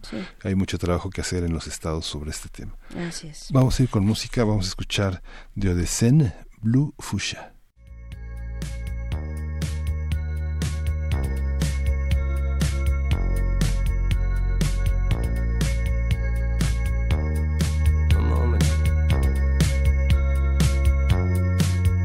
Mains sont belles, elles ont la forme du travail, les ampoules de la tenaille, pour les plombs que j'ai brisés. Je me souviens du bus de nuit, direction marché de Sur carreau, je finis ma nuit, au son du peul des Mama Mali. Les étals de fruits lumineux se marrent bien de moi, portant de lourds colis, des cernes pleines sous les yeux. Le client est pas rigolo, il a des blagues salaces il renifle son nez d'alcoolo et il crache dans les salades. 8h35, assez pour liche. Pour casser une graine, un café noir et un sandwich. J'ai la mère Eugène, y a plein de sous l'eau, sous. Assommé au comptoir, il compte les histoires, il compte les goulots. Le ciel est triste, je trie des pommes. Le ciel est triste, je trie des pommes ciel est triste, je trie des pommes. Canon. Le ciel est triste, je trie des pommes. Canon. Décharger les camtars, les muscles exultent. 9h15, le boss tout frais arrive et scrute. Il s'en fait pour son argent, il fait vivre des familles. C'est ce qu'il me dit quand je fais tomber une paire de mangues. Ces pompes disent le contraire. Elles brillent au fond du container. Elles disent que j'ai mauvais goût d'avoir des pulls avec des trous. Transpalette, grand balai. Je reste fier de ma race ferroviaire. Les ongles noirs, le gris du quai, le rouge des fraises dans la tête, le vert des poires. Le vendeur me casse les glandes. Il aime pas bien la couleur du préparateur de commande. Mais c'est les tristes, je trie des pommes. Mais c'est les tristes, je trie des pommes. Mais c'est les tristes, je trie des pommes. Mais c'est les tristes, je trie des pommes. Le ciel est triste, je trie des pommes. Le ciel est triste, je trie des pommes. Le ciel est triste, je trie des pommes. Bleu, fuchsia. Le ciel est triste, je trie des pommes. Bleu, fuchsia. Le ciel est triste, je trie des pommes. Fuchsia. Le ciel est triste, je trie des pommes. Fuchsia. Le ciel est triste, je trie des pommes. Bleu, fuchsia. Le ciel est triste, je trie des pommes. Bleu, fuchsia. Primer movimiento. Hacemos comunidad. Nota Internacional. La Real Academia de las Ciencias de Suecia informó que Abhijit Banerjee, Esther Duflo y Michael Kremer son los ganadores del Premio Nobel de Economía 2019 por su investigación sobre el alivio de la pobreza mundial. Tanto Banerjee como Duflo han propuesto fórmulas para luchar contra la pobreza mediante experimentos a pequeña escala en áreas como la educación o el emprendimiento. Desde el Centro de Investigación JPAL, con sede en Estados Unidos, han realizado proyectos de reducción de la pobreza. Dicho centro cuenta con más de 150 expertos que además de realizar evaluaciones, ofrecen asesoría científica a más de 80 países para mejorar las estrategias contra la pobreza. Se estima que los proyectos de esta iniciativa han alcanzado a 400 millones de personas. El tercer galardonado con el Nobel de Economía es Michael Kremer, uno de los economistas más importantes del Centro de Investigación JPAL y experto en el campo de la demografía en clave global e histórica. De acuerdo con datos del Banco Mundial de la ONU, eh, un millón tres, eh, un, mil trescientos millones de personas viven en la pobreza. Esta cifra representa el 23% de la población en el mundo. La ONU define a la pobreza como la condición caracterizada por una privación severa de necesidades humanas básicas, incluyendo alimentos, agua potable, instalaciones sanitarias, salud, vivienda, educación e información. Conversaremos sobre los ganadores del Premio Nobel, de Economía de este año, cuál es su aportación, cuáles sus propuestas y cómo se insertan estas en la discusión actual sobre la pobreza. Para ello nos acompaña en la línea Rolando Cordera Campos, director del Programa Universitario de Estudios del Desarrollo. Doctor Rolando Cordera, muy buenos días. Eh, buenos días, Berenice. Gracias, pues, eh, para eh, obtener, para tener su lectura de acerca de estos, de las propuestas, de las innovaciones que significan estos tres personajes de la ciencia económica en, en, en, este, pues, Nobel de Economía. ¿Qué decir? ¿Hacia dónde se orientan sus investigaciones y sus propuestas? Bueno, mira, Berenice, me parece, en primer lugar, muy importante que en esta ocasión el premio eh, de economía en, en memoria de, Alfred Nobel, como suele llamársele eh, al premio, eh, haya eh, sido otorgado a tres investigadores muy destacados internacionalmente, ubicados los tres en, en la famosa área de, de Cambridge, pero Massachusetts, a Cambridge, Estados Unidos, eh, que se han dedicado por mucho tiempo a buscar maneras eficaces eh, y congruentes de evaluar esto, estos fenómenos que en conjunto solemos eh, llamar la pobreza, refiriéndose, refiriéndonos a privaciones básicas fundamentales para la vida y que afecta, pues, como ustedes lo dijeron en la introducción, a miles de, de millones de, de, de terrícolas, ¿no? De, de, de, habitantes de, de este planeta. Eh, yo en particular conozco, he podido conocer el, el libro de, de Duplos y, y de Duflo y Banerjee. Realmente no estoy familiarizado con la obra del doctor Kremer, aunque pues he visto su, su, su semblanza después de que se le otorgó el premio Nobel y, y tengo una idea más o menos clara de lo que ellos hacen. Me parece importante destacar que Kremer, eh, según ustedes lo acaban de decir y según decía en la, en la, en la nota de prensa que, que anunció de, de su premio, eh, tiene como foco principal de reflexión y estudio el tema demográfico, que a mí me parece que es una dimensión fundamental, prioritaria y en muchas ocasiones olvidada por otros investigadores y científicos sociales, en particular los economistas. Pero lo que han hecho o intentan eh, y intentan convertir en, en una práctica, eh, digamos que usual para fines de diseño de políticas, eh, Duflo y Banerjee es poner atención a algo que prácticamente todos los programas que, que yo conozco contra la pobreza suelen olvidar o soslayar. Y es, eh, y así se llama el libro, ¿no? Por Economics, no, no refiriéndose a la pobreza de la economía, que también podrían haberlo hecho, sino refiriéndose al hecho de que los pobres despliegan, desarrollan prácticas que podemos llamar economía. Y eso es lo que hay que conocer desde luego y a fondo para luego eh, preguntarse por la eficacia, duración, eh, alcances de una u otra medida de política. Es decir, ¿qué piensan los pobres de ellos mismos? ¿Qué piensan los pobres respecto de su supervivencia?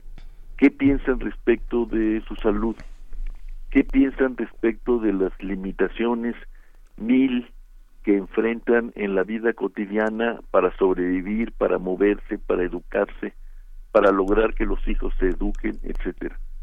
Parecen preguntas muy elementales, pero pero me parece que es muy importante que se hagan de manera sistemática y que se pretenda englobarlas en una especie de código de investigación en particular para desentrañar este fenómeno de la pobreza que que está con nosotros desde hace muchos años, pero que se ha agudizado en el enorme contraste con los grandes avances que también caracterizan eh, la época, tanto en los países llamados desarrollados como en los países que como el nuestro se llaman en desarrollo. Sí. Oye, doctor, y esta participación, digamos, desde 2009, ellos están patrocinados por esta, esta gran empresa que distribuye Toyota en, en Asia. Esta eh, eh, participación de la iniciativa privada de un, de un, de un gran empresario, de, una gran, de un gran consorcio, ¿qué tan significativo es para las ciencias sociales? Eh, en la UNAM, por ejemplo, los, programas, los proyectos están patrocinados de una manera multilateral eh, por, eh, por desde el CONACIT hasta proyectos estatales. ¿Cómo trabajar contra la pobreza si hay una estructura industrial, económica, únicamente preocupada por el dinero? Bueno, eh, lo que lo que intenta en este caso Toyota, pero no solo no solo Toyota, piensa Miguel Ángel en la fundación Bill Gates, ¿no? Sí. Este y otras de, de ese estilo. Eh, la fundación Slim incluso. Bueno, en el caso mexicano la fundación Slim y pero otras fundaciones muy pocas, por cierto, sí. que han intentado vincular la, la riqueza de sus eh, digamos de sus dueños con la problemática eh, social y la problemática que afecta a, las mayorías en el caso nuestro. Bueno, yo creo que la clave de todo es que eh, lo que haya en este tipo de apoyos y, patrocinios sea una cláusula es, explícita de respeto a la autonomía de los investigadores en cuanto a la selección de su objeto de estudio, eh, su metodología y el compromiso de darle, como se dice ahora, la máxima publicidad a sus hallazgos. ¿no?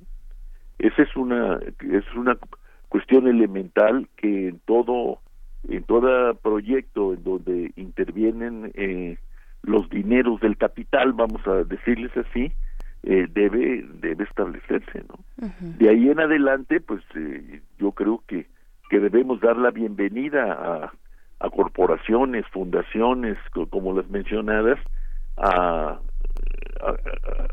de que participen en emprendimientos de esta naturaleza. Si estamos hablando de, de grandes magnitudes, ustedes ya, ya las dieron, ¿no? Eh, podríamos eh, dar magnitudes todavía mayores eh, provenientes de otros centros de investigación, pero con mil o dos mil millones de gentes que estén afectados por la pobreza extrema o casi extrema, pues deberíamos tener, ¿no? Claro.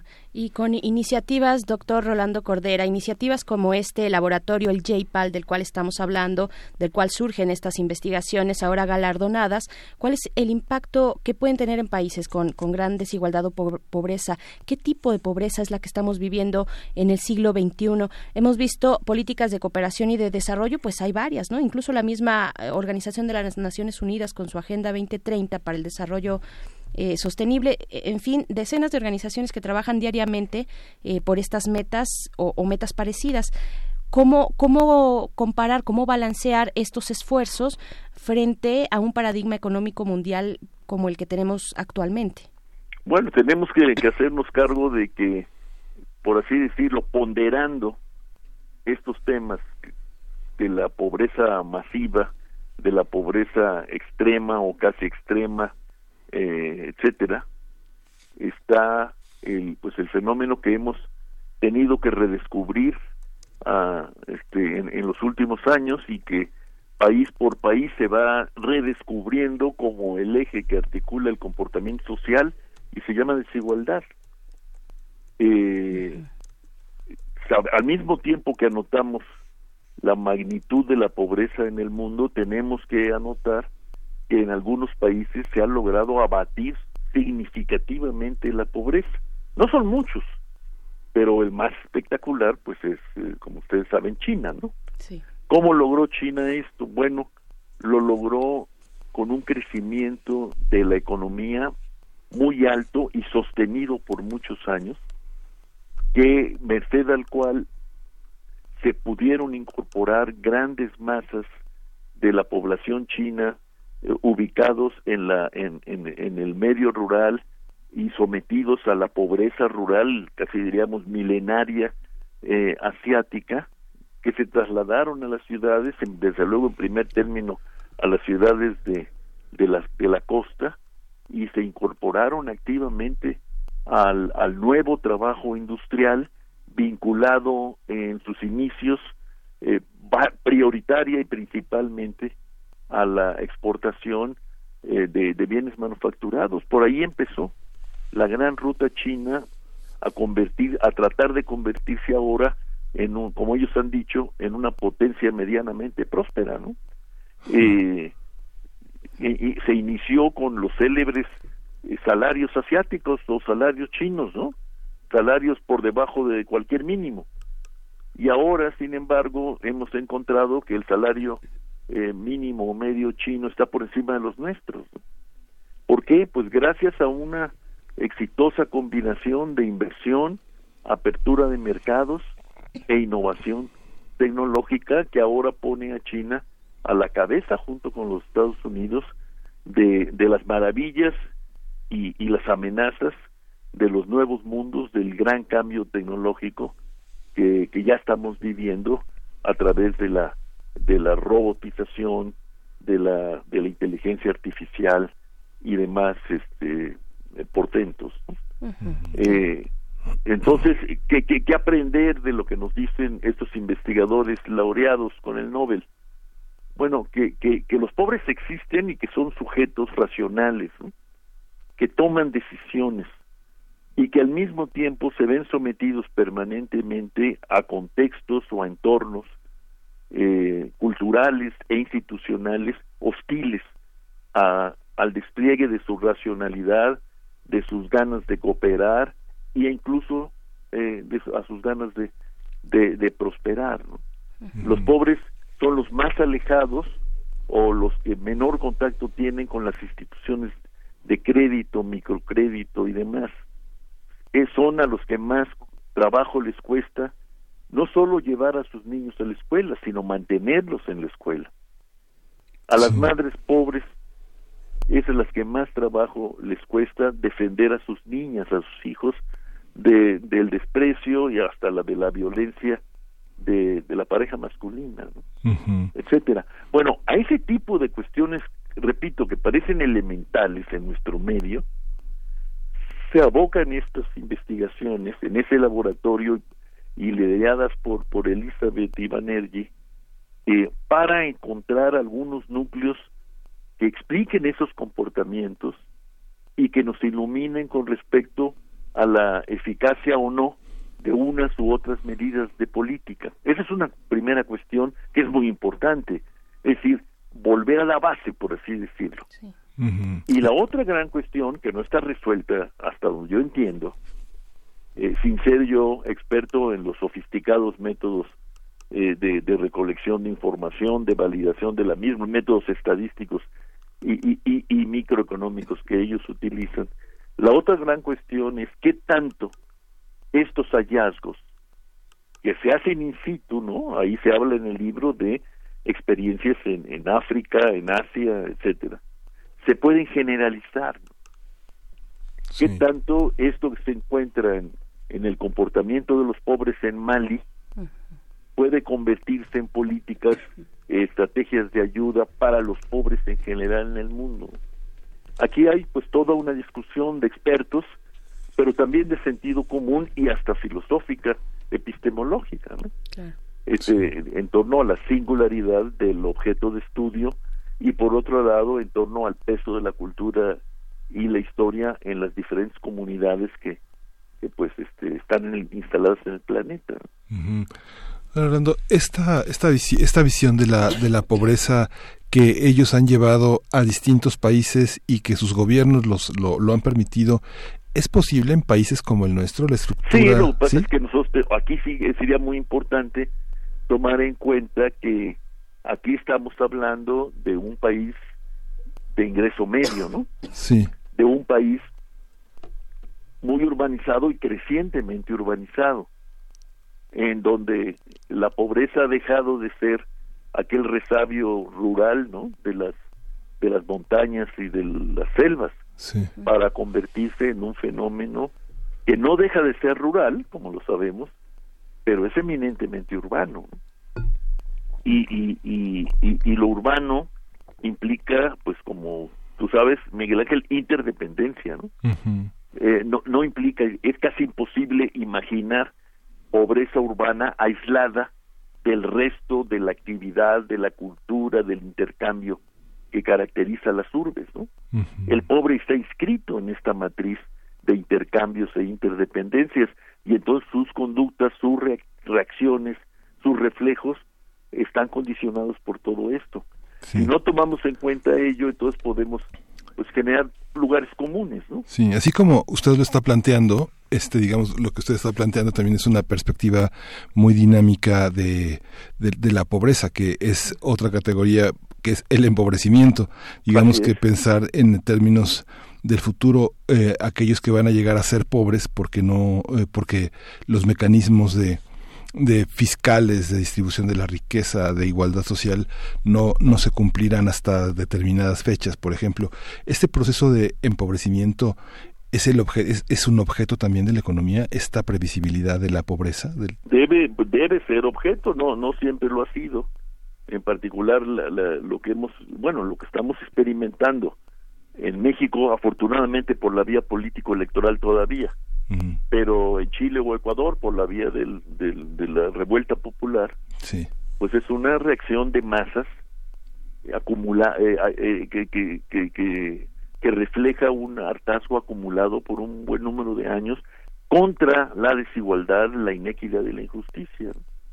Nosotros tenemos que hacernos cargo de eso y, y bueno, yo aquí con todo eh, eh, la atención y, el cuidado que me merecen esas investigaciones que llevaron a, a, a, premiar a, a los tres investigadores de que hablamos, eh, yo sí insistiría en que en países como el nuestro tenemos que tomar la decisión de construir, de empezar a construir de manera responsable, pero al mismo tiempo sostenida, eh, sistemática, un Estado social digno de tal nombre que, que busque estar a la altura de aquel ah, viejo compromiso de los primeros estados de bienestar que se fincan después de terminada la Segunda Guerra Mundial y que se resumen en el lema de, de Lord Beveridge, ¿no? Hay que proteger a todos los, en aquel caso, a todos los ciudadanos ingleses, desde la cuna hasta la tumba.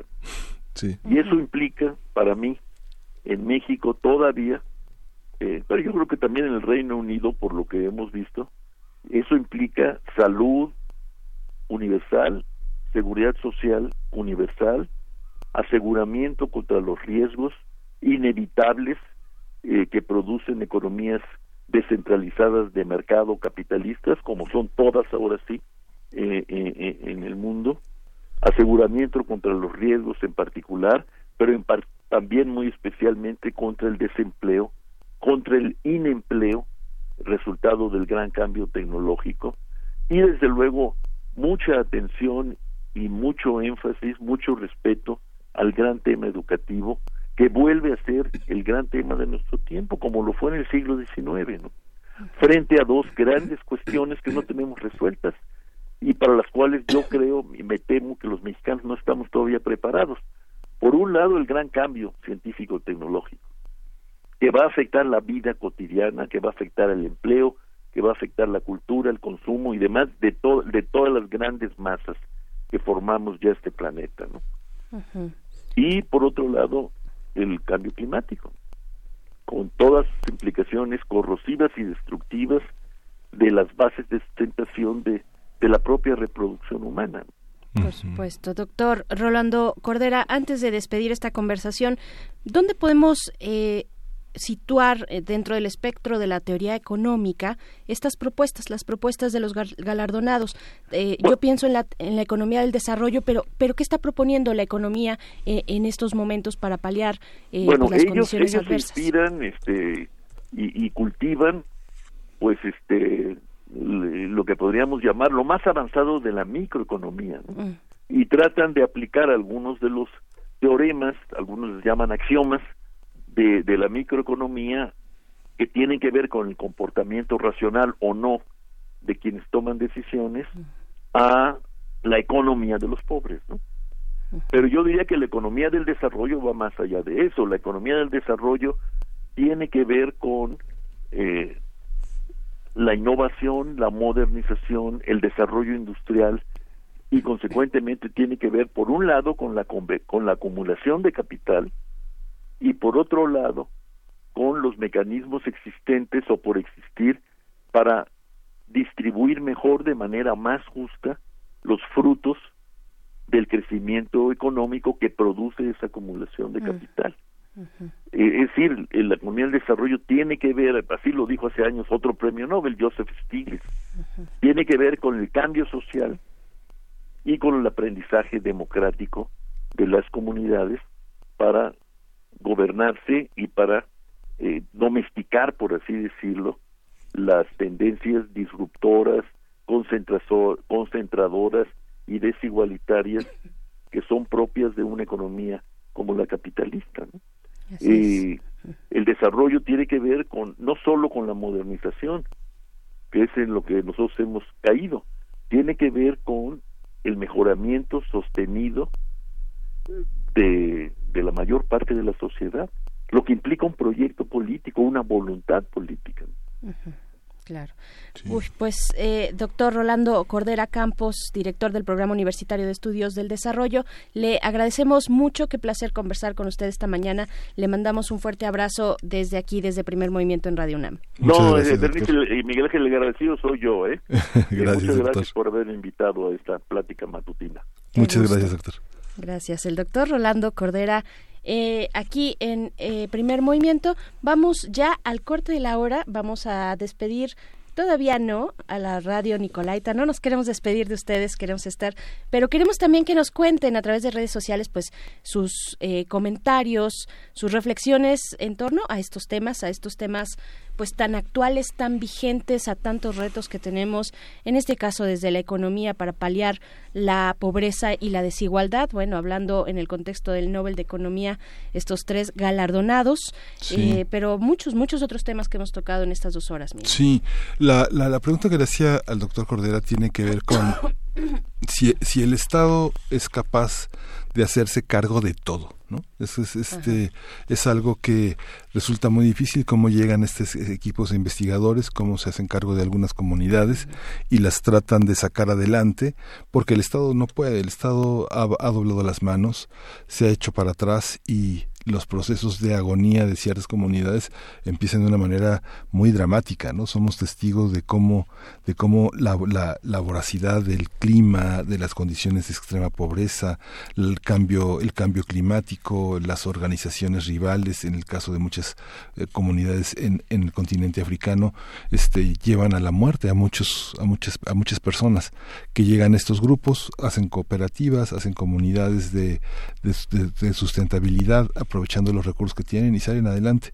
Pero la pregunta es, en el caso de México, ¿eso es válido? ¿El Estado se hace para atrás o solamente es a través de convenios, de cooperación interinstitucional, local, como se saca adelante la cooperación con estos proyectos? Claro, yo creo que eh, lo que muestra la evidencia en algunos estados que han tenido un desarrollo eh, pues más o menos exitoso es la cuestión del el engrosamiento de la eh, de la capa media, de las capas medias de la sociedad, es decir, reducir los límites entre los extremos, entre las clases más altas y las más bajas, y hacer una clase media mucho más gruesa, mucho más amplia, más sólida, eh, y pues bueno, ahí, ahí está el reto, ¿no? Y sí. en México, vaya que lo tenemos enfrente. Eh, ahora sí, nos vamos a música, no, todavía no, sí nos vamos a ir con música, eh, nos dice por acá nuestro querido productor Uriel, Uriel Gámez, ¿con qué nos vamos a ir? Con Con esto de African Express, la canción es I Can't Move.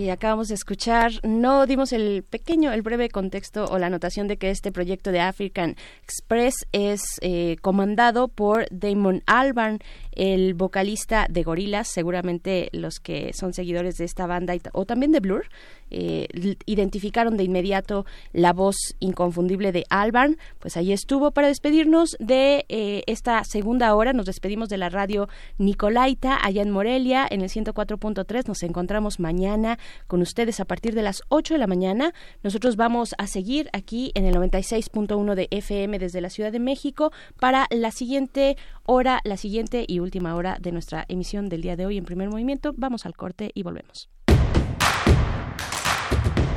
Síguenos en redes sociales. Encuéntranos en Facebook como Primer Movimiento y en Twitter como arroba PMovimiento. Hagamos comunidad.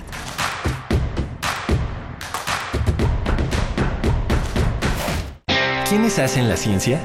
¿Cómo se suma la ciencia a las soluciones de los problemas iberoamericanos? Científicos, investigadores y académicos de Iberoamérica hablan de los avances en ciencia, tecnología e innovación que inciden en nuestra vida. La ciencia que somos. Iberoamérica al aire. Viernes a las 10 y media de la mañana. 96.1 de FM. Retransmisión, domingos a las 9.30 de la mañana por el 860 de AM. Radio UNAM. Experiencia sonora. De las entrañas al canal auditivo. De voz para voz. Conciertos operísticos del corazón a tus oídos. Jueves de octubre a las 20 horas. Entrégate a la escucha con Gio Tabrazio. Arias de amor para tenor, soprano y contratenor. Heroínas transgresoras. La locura en la ópera, a cargo de Luz Angélica Uribe, soprano. Ecos del Virreinato por el ensamble vocal Adromos. Alas para la Libertad, arias de Joaquino Rossini, por Luz Vizcarra, mezzosoprano, y Lux Chordarum, canciones contemporáneas en voz y guitarra de Luz María Rivera y José Luis Segura. Todos los jueves de octubre a las 20 horas, entrada libre. Deja que la voz le hable a tus sentidos. Radio UNAM, experiencia sonora. En 30 años, el mal manejo de los recursos naturales ha acabado con el 26% de nuestros bosques. Tan solo entre el 2010 y 2015, perdimos 91.000 hectáreas de bosques cada año. La ventaja es que ahora, con la nueva Ley General de Desarrollo Forestal Sustentable, se cuidarán mucho más y mejor nuestros bosques y selvas. Algunos beneficios son que se le pagará a los propietarios de los bosques para cuidarlos y conservarlos. ¿Y de quién creen que fue esta propuesta? Sí, del Partido Verde. Escucha mi silencio. Escucha mi mirada. Escucha mi habitación. Escucha mis manos. Escucha mis horarios. Escucha todo lo que no te dicen con palabras. Si ves que algo ha cambiado, siéntate con ellos. Dialoga y demuéstrales que estás ahí para ayudarlos. Construyamos juntos un país de paz y sin adicciones. Juntos por la paz, Estrategia Nacional para la Prevención de las Adicciones. Gobierno de México. Info Ciudad de México presenta Voces por la Transparencia, en la voz de maestra Elsa Viviana Peralta Hernández, comisionada ciudadana del Info Ciudad de México. Hola, ¿qué tal? Existen 33 órganos de transparencia, 31 órganos estatales, el Info CDMX y el INAI. Sus funciones, entre otras, son garantizar la protección y el tratamiento correcto y lícito de datos personales, promover, difundir y garantizar el ejercicio de los derechos ARCO entre los titulares de los datos, conocer, sustanciar y resolver los recursos de revisión interpuestos, capacitar y actualizar en esta materia los responsables de los datos, así como solicitar informes con el propósito de evaluar su desempeño y emitir recomendaciones en cuanto a ese tratamiento, establecer políticas y lineamientos para el manejo tratamiento y protección de los sistemas de datos personales, así como expedir normas para el cumplimiento de la ley. También tenemos la función de cooperar con otras autoridades de supervisión y organismos nacionales e internacionales a efecto de coadyuvar en materia de protección de datos personales. Recuerda, los órganos garantes estatales tutelan tus derechos y la protección de tus datos personales.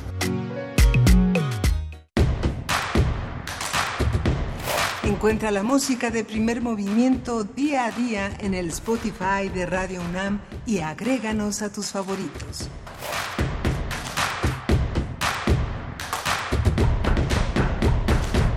Buenos días, ya regresamos a nuestra tercera hora de primer movimiento.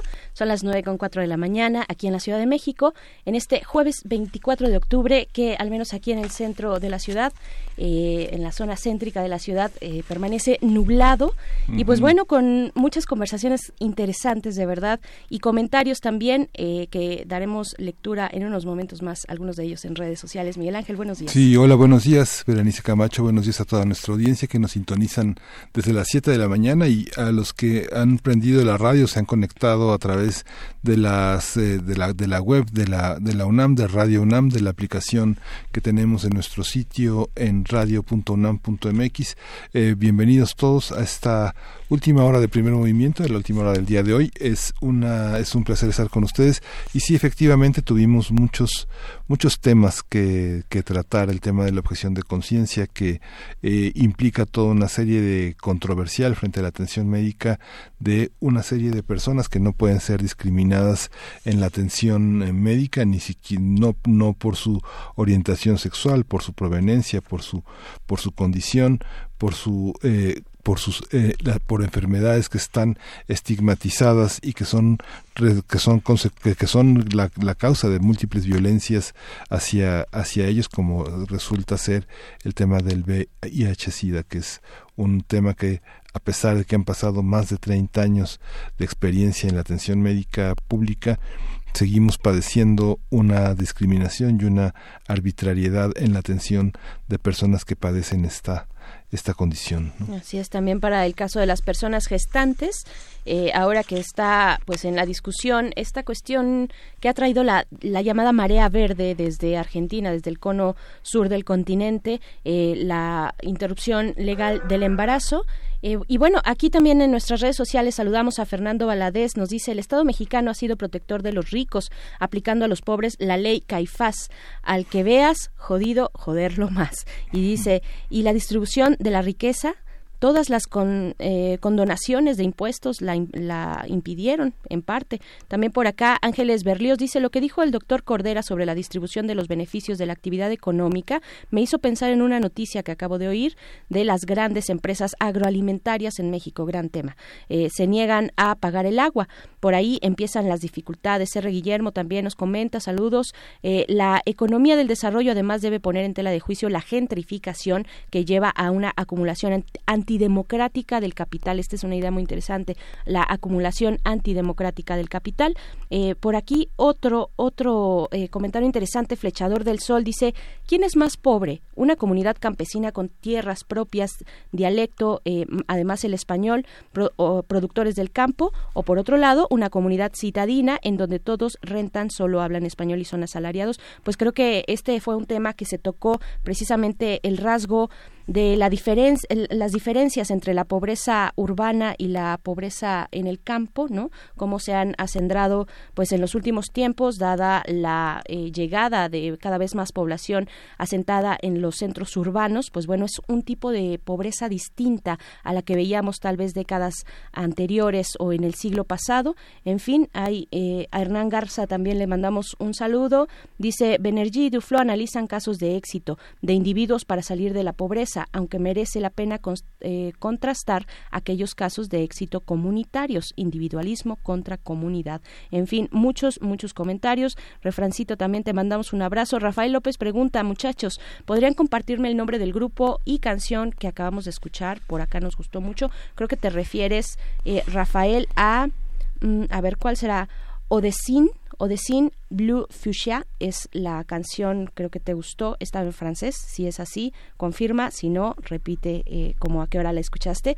Y pues bueno, vamos a ir con lo siguiente, tenemos todavía una mesa eh, que nos propone el doctor Alberto Betancourt en los jueves de Mundos Posibles acerca de Culiacán, los efectos perversos de la iniciativa Mérida, pero antes nuestro reporte desde Guanajuato en la Feria Internacional, en, en el Festival Internacional Cervantino. Vamos a escuchar. Primer movimiento. Hacemos comunidad. Y pues bueno, está nuestra querida Frida Saldívar, productora de Radio UNAM y de este espacio Primer Movimiento, pues dándose la vuelta a gusto por allá por Guanajuato, por sus bellas calles. Frida, ¿cómo estás? Buenos días. Hola, muy buenos días, Berenice, Miguel Ángel, todo el público, auditorio, escuchas de Radio UNAM, Primer Movimiento y a todo el equipo ahí en cabina. Pues, ¿cómo están? Aquí nos amaneció muy bien. Ya estamos listos para ir con nuestros boletos para los eventos de hoy. Pues Muy cuéntanos. bien, Frida, cuenta, cuenta, a ver. Sí, que has podido ver, este, danos un poco más de envidia, porque acá amaneció nublado, además de todo. Entonces, si por allá Ah. está soleado, pues qué rico, disfrútalo. Sí, está soleado. Como les mencionaba ayer, eh, se presentó en la Lóniga de Granaditas la orquesta El Macabeo. Ellos son de Puerto Rico y en este año 2019 cumplen 10 años de estar unidos. Son 12 músicos, principalmente los que forman esta orquesta, entre congas, timbales, trompetas, trombón, saxofón, el güiro, las maracas, los teclados. Y en la voz está Luis de la Rosa Solá. Así que escuchemos un poco cómo sonó ayer la Lóniga de Granaditas con El Macabeo. Puerto Rico es una isla chiquitita en el Caribe, pero está llena de talento y de mucho cariño y nosotros venimos aquí a repartir eso con ustedes. Así que gracias por dejarnos compartir nuestra música con ustedes. Esperamos que lo disfruten tanto como nosotros vamos a disfrutar de tocar nuestra música aquí en la Lóndiga de Granadita.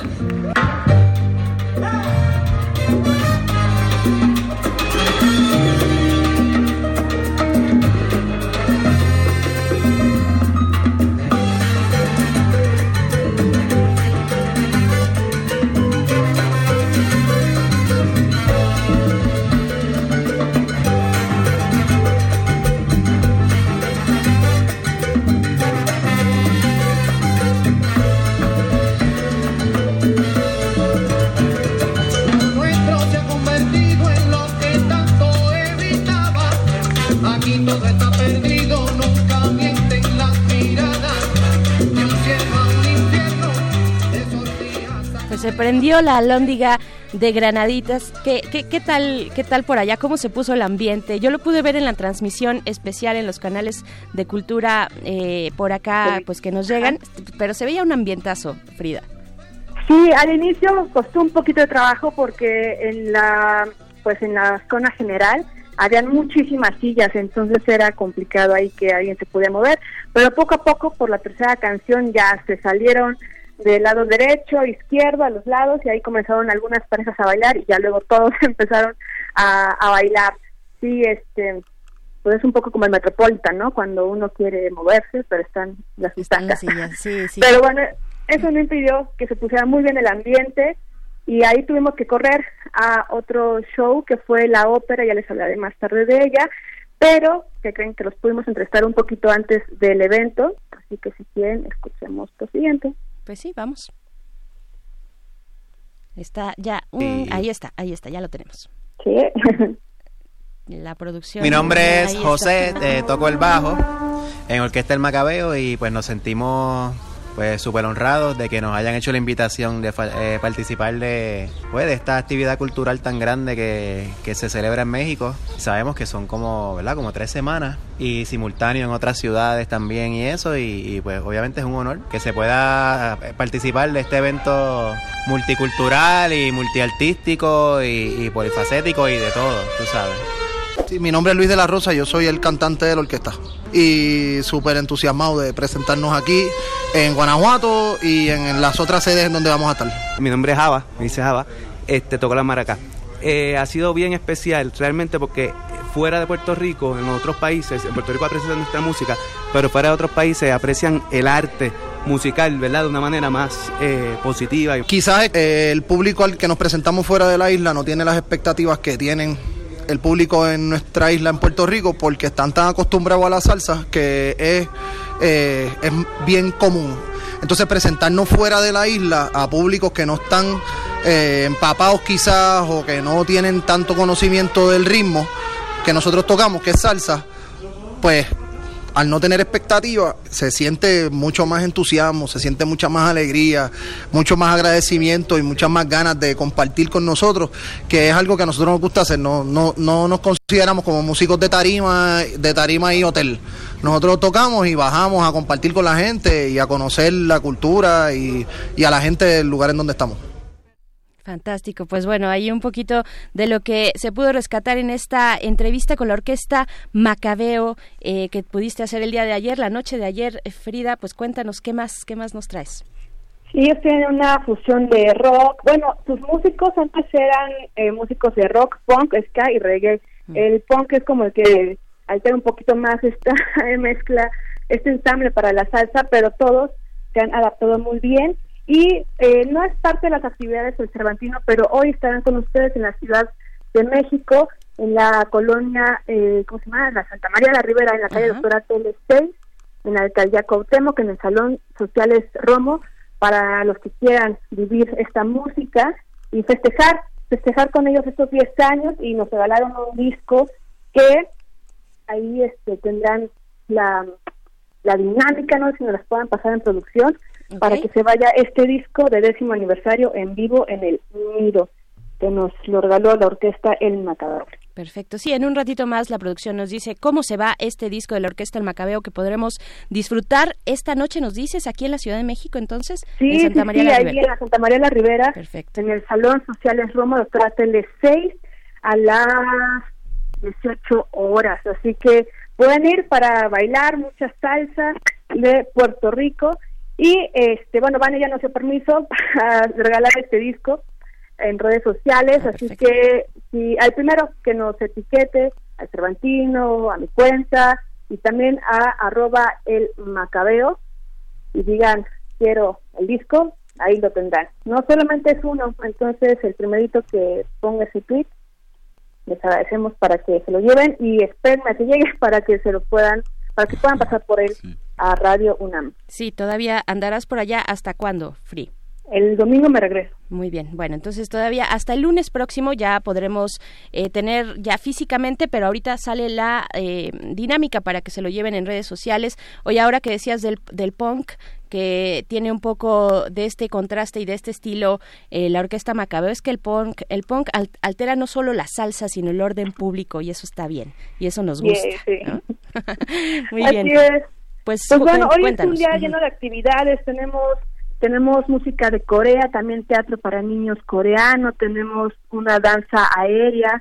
Esto será en ¿cómo se llama? En Los Pastitos, que es una Mm. plaza pública aquí en Guanajuato. También tenemos eh, música japonesa, entonces eso es hasta las 11 de la noche, entonces vamos a estar del tingo al tango para tenerles mañana todos los detalles. Hoy es un Cervantino más internacional de lo que se veía en estos días anteriores, que era más enfocado a las actividades culturales de Guanajuato. Ujú, claro. Bien, pues entonces estaremos atentos a tu reporte el día de mañana, Free. Con esto nos despedimos. Sí, nos despedimos con un último audio para todos ustedes de la orquesta El Macabeo. Muy Chao, los quiero. Hasta pronto, Free, Hasta pronto, Frida Frida. Saldívar, que anda por allá en Guanajuato. Eh, ya está la dinámica y ahorita nos vamos con algo del Macabeo, pero les doy la dinámica. Nos tienen que seguir a nuestra cuenta de Twitter, arroba PMovimiento, y en un tweet poner su nombre completo más el hashtag Orquesta Macabeo.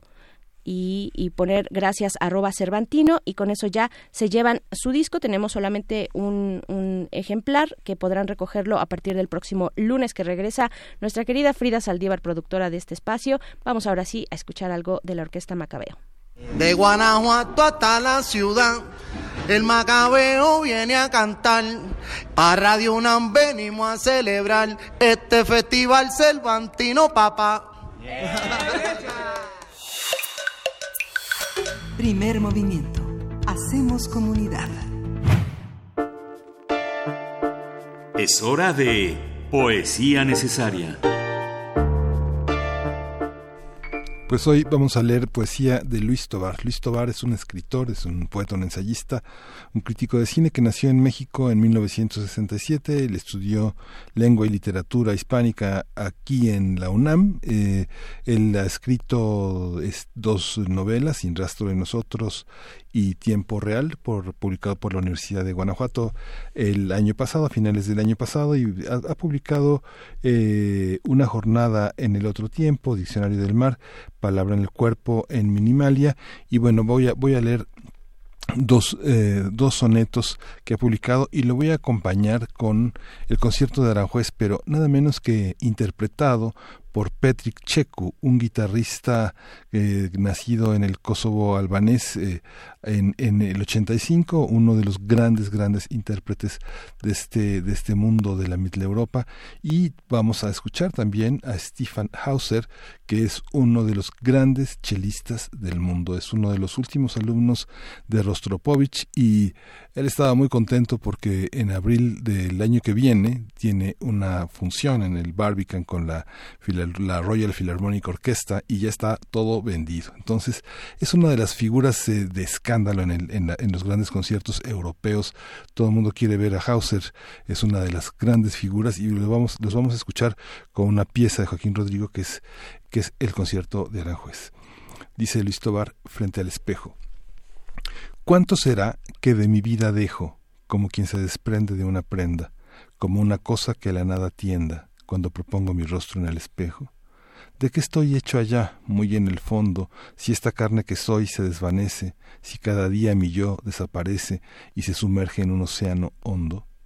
Instantes, un instante detenidos, estoy hecho de voces y me habitan reflejos de reflejos desvaídos historias que a este mundo nada importan, palabras que son sueños muy queridos, naufragio de almas que en el tiempo flotan. Autarquía. Jugar a las vencidas con la muerte, decirle a Dios que el alma pertenece al que la usa y no al que se envanece de haberla dado por graciosa suerte. Negar la reverencia a quien te hizo, echó la piedra y escondió la mano. Forzarlo a dar la cara será en vano, creador irresponsable es el huidizo vivir los días sin amparo alguno, salvo la breve fortaleza de uno, y no de dioses, mucho menos curas. De los primeros cuenta con su ausencia, de los otros evita su presencia, y atente a ser tú mismo mientras duras.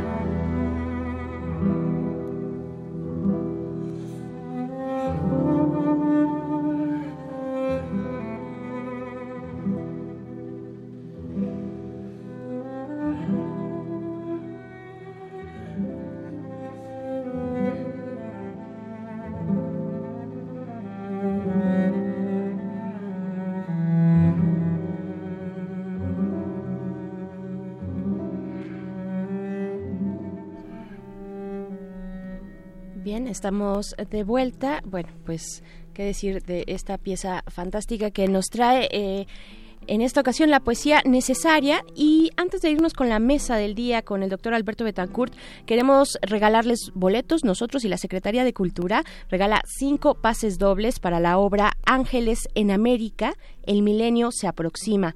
Eh, esta obra que pues parte a finales del siglo XX, un grupo de huérfanos de Dios se enfrenta a los miedos y cambios que trae el nuevo milenio, una épi- épica trayectoria que los lleva a mirar las diversas realidades de las que forman parte. Pues esto es para la obra, para la función del día mañana, del día de mañana viernes 25 de octubre a las 7 de la noche en el Teatro del Bosque Julio Castillo.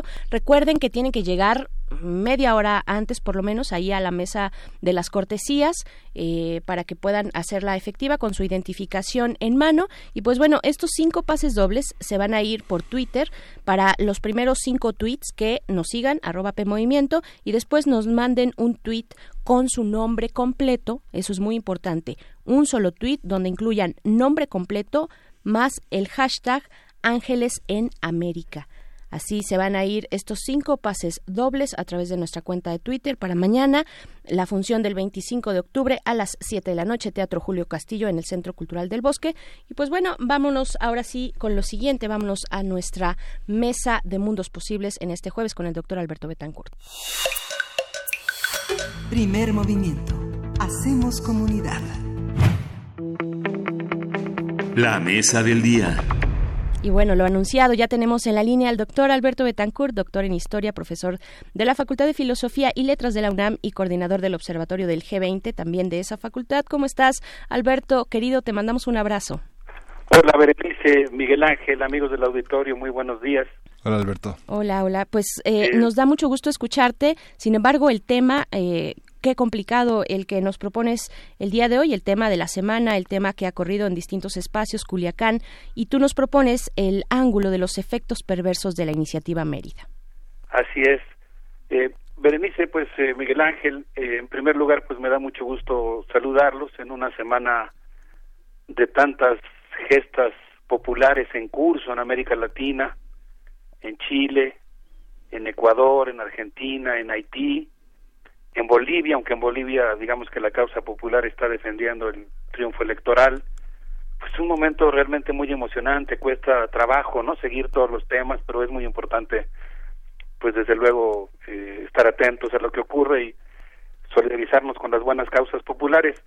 En ese contexto latinoamericano me gustaría efectivamente hablar del tema de lo que ocurrió en Culiacán y eh, proponer un ángulo que tiene que ver con los efectos perversos de la iniciativa Mérida. Yo pienso, no, no sé ustedes qué opinen, que lo ocurrido en Culiacán pues es un hecho traumático para la vida nacional. Quisiera recuperar las palabras del poeta sinaloense Gilberto Owen en su madrigal a Medusa, en el que dice que hay cosas en la vida que hielan el grito en la garganta y lo convierten en piedra. Yo creo que lo ocurrido en Culiacán, esta reacción del crimen organizado tan virulenta, tan desafiante en contra de la sociedad y en contra del Estado mexicano, pues es algo que amenaza gravemente las garantías que fundan el lazo social y en ese sentido pues nos obliga a la mayor solidaridad con la sociedad sinaloense. Yo es lo primero que quisiera decir. Creo que es un momento en el que tenemos que solidarizarnos con los habitantes de la ciudad de Culiacán y de todo el estado de Sinaloa. Y quizá valdría, creo que en este caso sí, la generalización también con los habitantes de Michoacán, de Guerrero, de todos aquellos lugares del país en los que, que están poblados por gente como nosotros, mayoritariamente por gente que hace el esfuerzo por ganarse la vida mediante su trabajo, que son exactamente como nosotros, nuestros compatriotas, pero que quizá pues tienen la característica de realizar su vida cotidiana en un contexto de Estamos, estamos perdiendo tu, tu llamada, tu comunicación. Vamos a restablecer para escucharte eh, como se debe. Eh, ya está la producción eh, en esto. Sí, vamos a esperar unos poquitos minutos más en esta reflexión que nos propone esta mañana el doctor Alberto Betancourt acerca de la empatía también con nosotros mismos, ¿no? Iba, iba a decir pues por los otros, pero somos nosotros mismos los que hemos estado atravesando en este país ya décadas, ya más de una década, por decirlo menos, ¿no? Al Sí. menos de esta situación eh, después de esta eh, guerra iniciada ya hace más de 10 años, en 2006, con este operativo conjunto Michoacán por parte del expresidente Felipe Calderón y que, y que bueno, se ha, se ha ido acumulando la desgracia en, en el país, pero, pero bueno, seguimos contigo, ya te tenemos en la línea de nuevo, ¿no? Todavía no, todavía no tenemos al doctor Eh, hay una hay una visión de la de la violencia de las profundas violencias que existen en, en Sudáfrica, pero no solo ubicadas en- exclusivamente en ese contexto. Eh, la muerte de Jesús, que tradujo Elena Marego eh, para Random House, y esta novela que la, que la, que la preside, Diario de un mal año, eh, que tradujo Jordi Fibla también para Mondadori, van a estar, va a estar presente eh, eh, John Maswell Coetzee eh, hoy a las 5 de la tarde en la sala Netzahualcoyot. Aprovecho para hacer esta, este, este anuncio que va a estar con Raquel Cerur, esta est- estupenda crítica literaria de la Facultad de Filosofía y Letras, en un diálogo que está abierto a todo el público.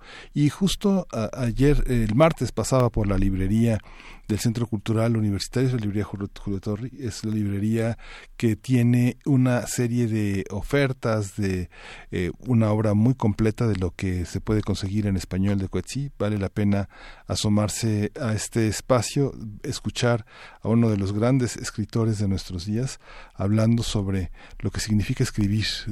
Tiene un libro de cuentos que son muy bellos, que también publicó en Random House, que se llama Siete Cuentos Morales. Eh, esta obra Desgracia, que también es una obra muy desgraciada, pero que finalmente en su pluma eh, da una gran lección de moralidad y de, y de, y de visión del mundo contemporáneo.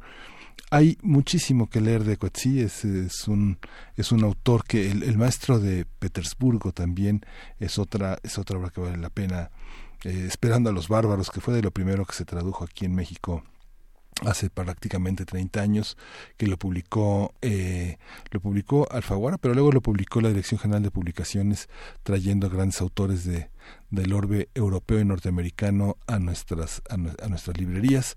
Valió valió mucho la pena porque fue una manera también de, de entender qué, qué significaba esta esta literatura de Coetzee que bueno se publicó en el 80 se tradujo entre nosotros hasta el 89 pero bueno es una es forma parte de toda esta serie de novelas publicadas por Penguin Books cuando este a Coetzee se le, le dieron el premio de literatura pues catapultó esta toda esta serie de visiones sobre el colonialismo eh, eh, europeo entre entre nosotros de una manera muy importante Pues pues, bueno, ahí a las 5 de la tarde Coetzee Va a estar, va a estar llenísimo, eh, pero también se ¿Crees? puede. Ojalá. Yo creo que sí, ¿no? Estas conferencias magistrales de pronto, eh, pues congregan a una buena parte de la comunidad universitaria. Pero estamos de vuelta, doctor Alberto Betancourt, nos conversa, bueno, nos nos platicabas y nos mostrabas este este ángulo también de la empatía con con Guerrero, de la empatía con Michoacán, en el contexto de lo que ocurrió la semana pasada.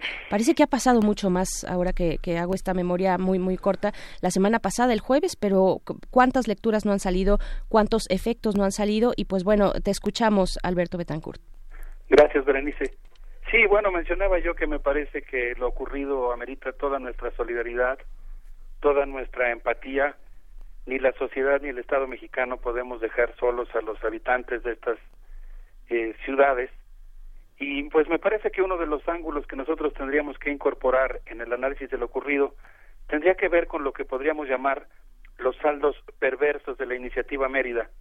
Yo eh, creo que es importante tener en cuenta varios hechos para comenzar el análisis y el esclarecimiento de lo ocurrido, porque en este caso es muy importante que vayamos construyendo entre todos, por supuesto, en ello hay una buena dosis de responsabilidad gubernamental, pero es una tarea también de la prensa, de los investigadores, el reconstruir puntualmente lo que pasó.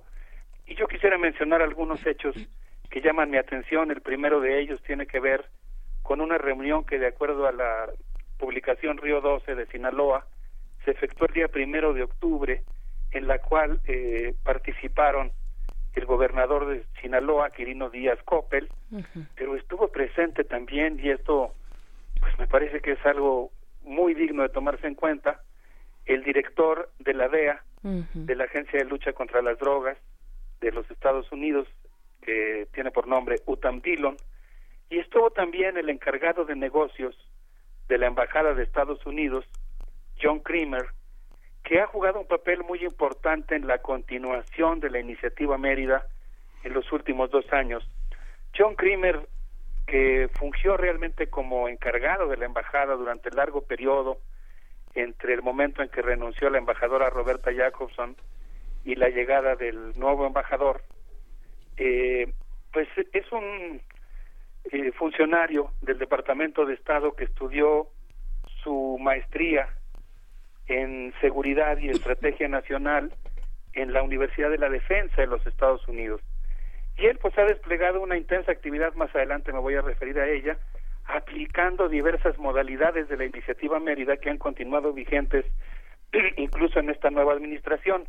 En esa reunión estuvieron también presentes Maximiliano Cruz Ramos, encargado de la novena zona militar, el general Carlos Ramón Carrillo del Villar de la tercera región militar y representantes de la Guardia Nacional y la Secretaría de Marina. Y me parece que nosotros pues no podemos soslayar la importancia que tiene el hecho de que la DEA haya realizado una reunión en territorio sinaloense, pues prácticamente en las vísperas de este operativo.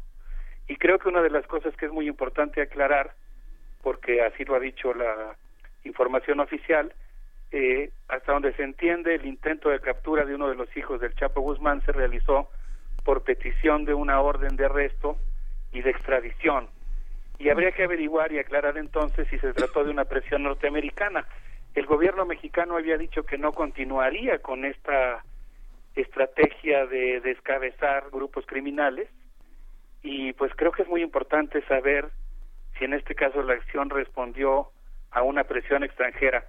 Por otro lado, un segundo elemento que a mí me parece muy importante, eh, digamos que insisto en que lo que yo estoy diciendo lo digo en el marco de, de un fuerte conglomerado de ciudadanos que apostamos por el cambio, que estamos tratando que las cosas cambien en el país, con el mejor deseo de que así sea, pero pues me parece que justamente por eso pues tenemos también que ser eh, vigilantes, ejercer eh, nuestro poder ciudadano, eh, exigir que las cosas realmente cambien y que no haya continuidades.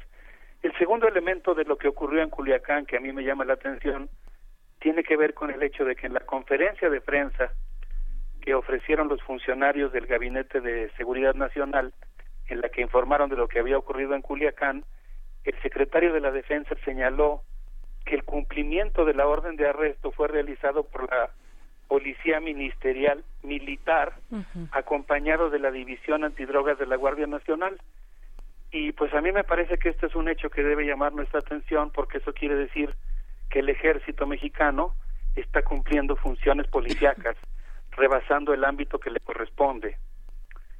Y creo que este es uno de los ángulos que nosotros tendríamos que tratar con mucho cuidado eh, en lo que tiene que ver sobre las distinciones entre las funciones de seguridad pública y de seguridad nacional, que son dos ámbitos diferentes según lo marca nuestra Constitución. Y en este caso, pues según informaba el secretario de la Defensa, eh, lo que él decía es que eh, el grupo que realizó el operativo ha estado eh, realizando este tipo de tareas de cumplir órdenes de arresto en distintos estados de la República. Puede parecer un detalle menor en medio del contexto terrible del que estamos hablando, pero pues me parece que es eh, importante tomarlo en cuenta. ¿Qué es lo que está ocurriendo que hace que el ejército mexicano esté cumplimentando estas órdenes de aprehensión? Eh, bueno, y el otro elemento que yo mencionaba es este asunto de que el gobierno se había comprometido a que no iba a continuar con la estrategia de descabezar grupos criminales y en este caso pues parece ser que, que ocurrió algo en ese sentido. Claro, sí.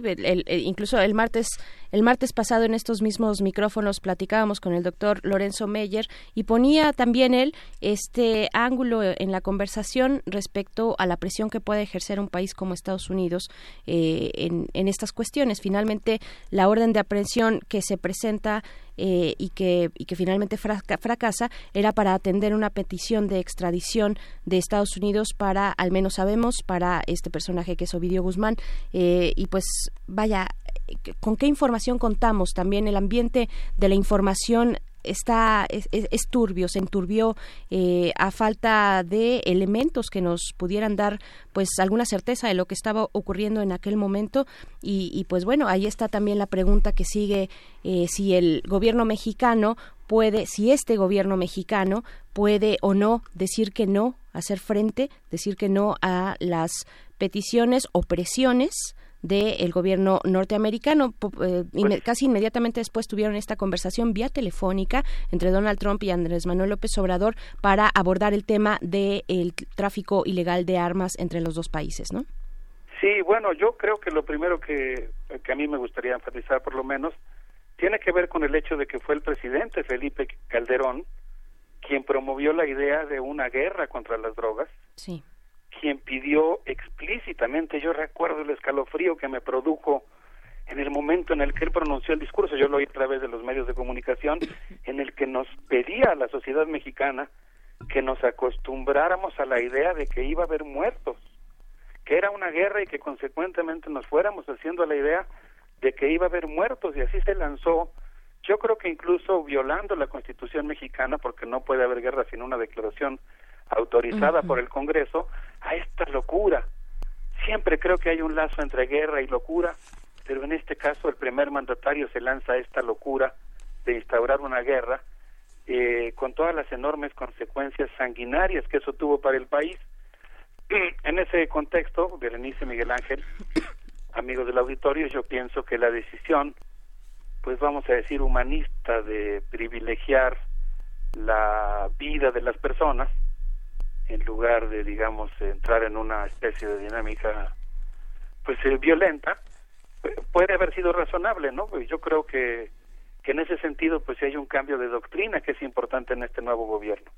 Si nosotros analizamos la eh, política que siguieron tanto Felipe Calderón como Enrique Peña Nieto, pues nosotros veremos que, que ambos mandatarios, pero principalmente esto inició con Felipe Calderón, pues eh, adoptaron como canon el modelo colombiano, sin tomar en cuenta la enorme documentación que existe sobre la violación a los derechos humanos en Colombia, la presencia pues prácticamente de ocupación militar norteamericana en ese país, las tácticas contra insurgentes y luego pues esta estrategia permitió la injerencia norteamericana de diversos organismos de seguridad y policíacos en muy diversos ámbitos de la vida nacional de tal manera que bueno pues tuvimos acontecimientos tan lamentables como por ejemplo el asesinato de los estudiantes en el TEC de Monterrey.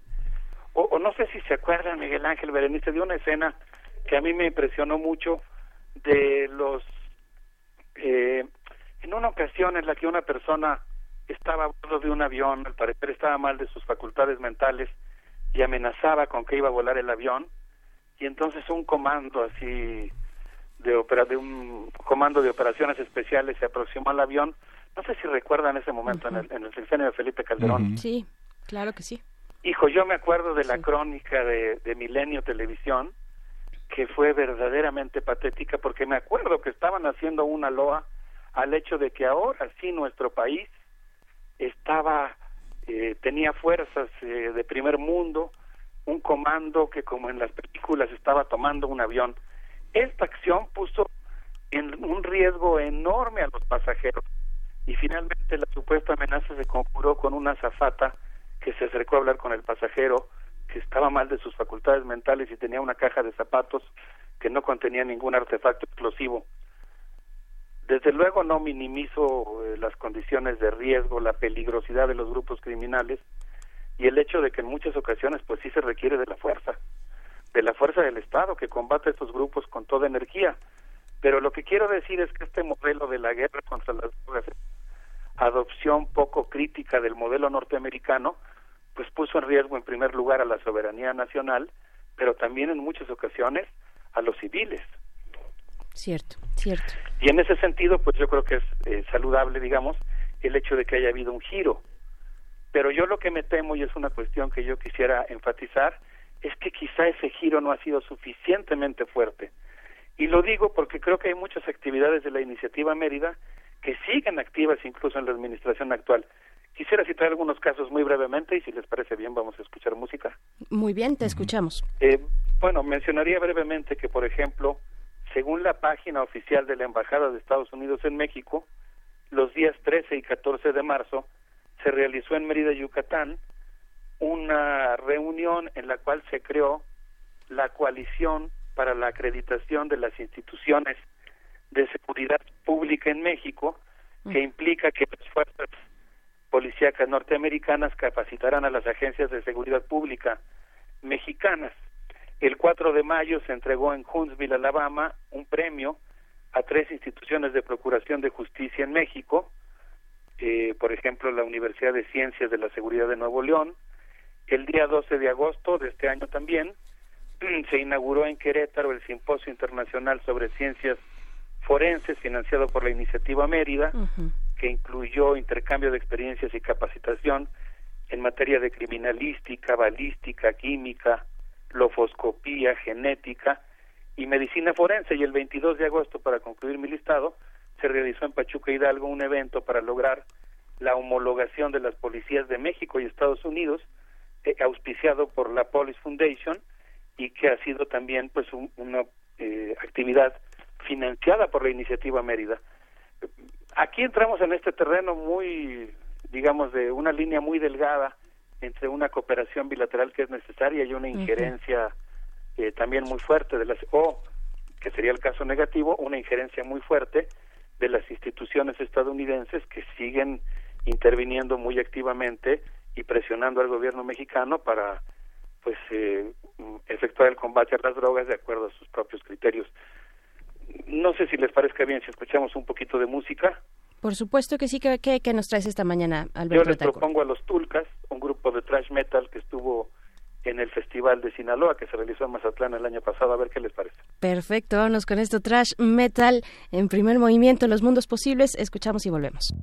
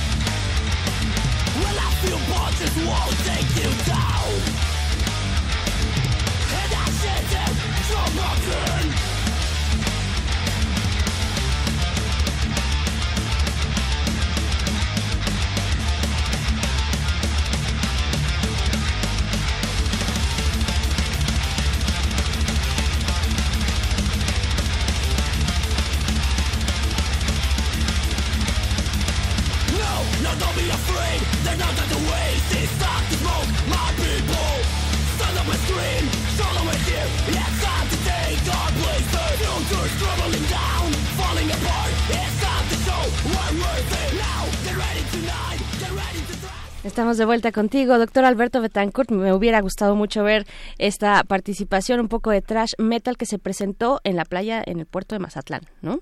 Sí, me imagino que va a ser polémica entre nuestro auditorio, pero pues yo creo que ahora iba un poco a tono con lo que se está presentando en Sinaloa y pues también con una atmósfera difícil de esclarecer, ¿no? Por supuesto, no, no creas que hay una buena, eh, eh, hay, hay, hay, un grupo fuerte de metaleros entre la audiencia de Radio UNAM, pero bueno, eh, esto en el contexto de lo que ocurre en, de lo que ocurrió en Sinaloa, en Culiacán, cuéntanos por favor, pues sí, esta cuestión de la cooperación bilateral entre México y Estados Unidos, fíjate que desde temprano, muy temprano, eh, hablábamos también en el caso de Chile y recordando el exilio de los chilenos hacia México, pues eh, decíamos los lados B de la cooperación internacional, ¿no? Como pueden ser el espionaje y en este caso una injerencia, injerencia pues muy directa, muy directa hacia nuestro país, estos lados B del plan eh, de la iniciativa Mérida. Te escuchamos, Alberto sí. querido. Bueno, yo creo que son dos casos muy diferentes. Por ¿no? supuesto, por supuesto.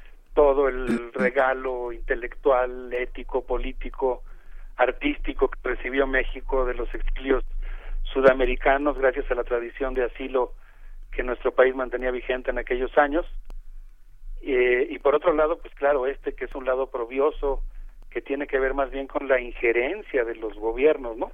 Estaba yo leyendo un texto de, de Juan Manuel Sandoval que es sobre, habla sobre securitización, esta este ariete que los grandes poderes transnacionales utilizan desde un punto de vista teórico, político e institucional para intervenir en los asuntos de otros países. Y Juan Manuel Sandoval recordaba un concepto que formuló William Robinson que se refiere a la creación de modelos regionales de acumulación transnacional que requieren de espacios de, do de dominio transnacional que tienden a supeditar o a suplantar a los estados nacionales explican, bueno, digamos ahí a, a, la limón en cierto sentido, Juan Manuel Sandoval y William Robinson, que estos espacios de dominación transnacional son territorios en los que la clase capitalista transnacional supedita o refuncionaliza a los estados nacionales, pulveriza la soberanía nacional y lo hace a partir de la instauración de poderes transnacionales supranacionales o descentralizados son, digamos, mecanismos a partir de los cuales los estados van perdiendo ámbitos de su soberanía, aunque formalmente se mantenga el Estado Nacional. Y yo creo que en el caso de la presión norteamericana para el combate contra las drogas, eh, pues están jugando muchas cosas. Yo creo que el gobierno mexicano eh, ha acertado en el momento en el que ha aceptado, por ejemplo, la magnitud y la dimensión humana que tiene el tema de los desaparecidos en el momento en que se plantea que el camino de la resolución de ese problema no puede ser el de la guerra o el de combatir la violencia con violencia, pero creo que también hay algunos ámbitos en los que yo tendría graves preocupaciones. La primera es que me parece que la concesión que hizo el gobierno mexicano al gobierno de Donald Trump en el sentido de utilizar la Guardia Nacional para contener los migrantes eh, es un es una concesión muy peligrosa y además debemos recordar que en el marco de esas conferencias se incluyó también el tema general de la seguridad nacional y del combate a las drogas.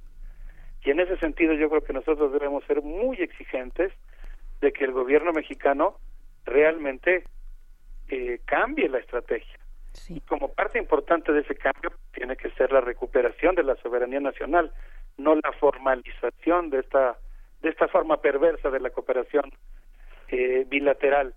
Y el otro tema que yo creo que es central, que nosotros eh, en la defensa de nuestra república y de la vida democrática tenemos que exigir con, con toda claridad, es el hecho de separar los ámbitos de las funciones de seguridad pública y de seguridad nacional.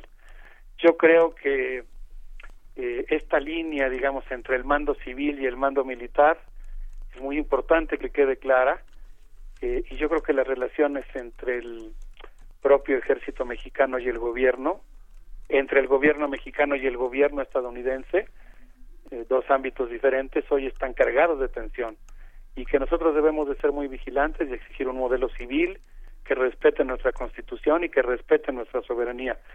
Y yo creo que eso pues va a apuntalar la expectativa de cambio por la que se pronunciaron o nos pronunciamos la mayoría de los mexicanos el, el año pasado. Sin, sin duda, querido Alberto Betancourt, pues ahí está esta conversación este jueves de Mundos Posibles. Eh, te mandamos un abrazo. Nos vamos a despedir ya con algo con, con algo de música, ¿verdad?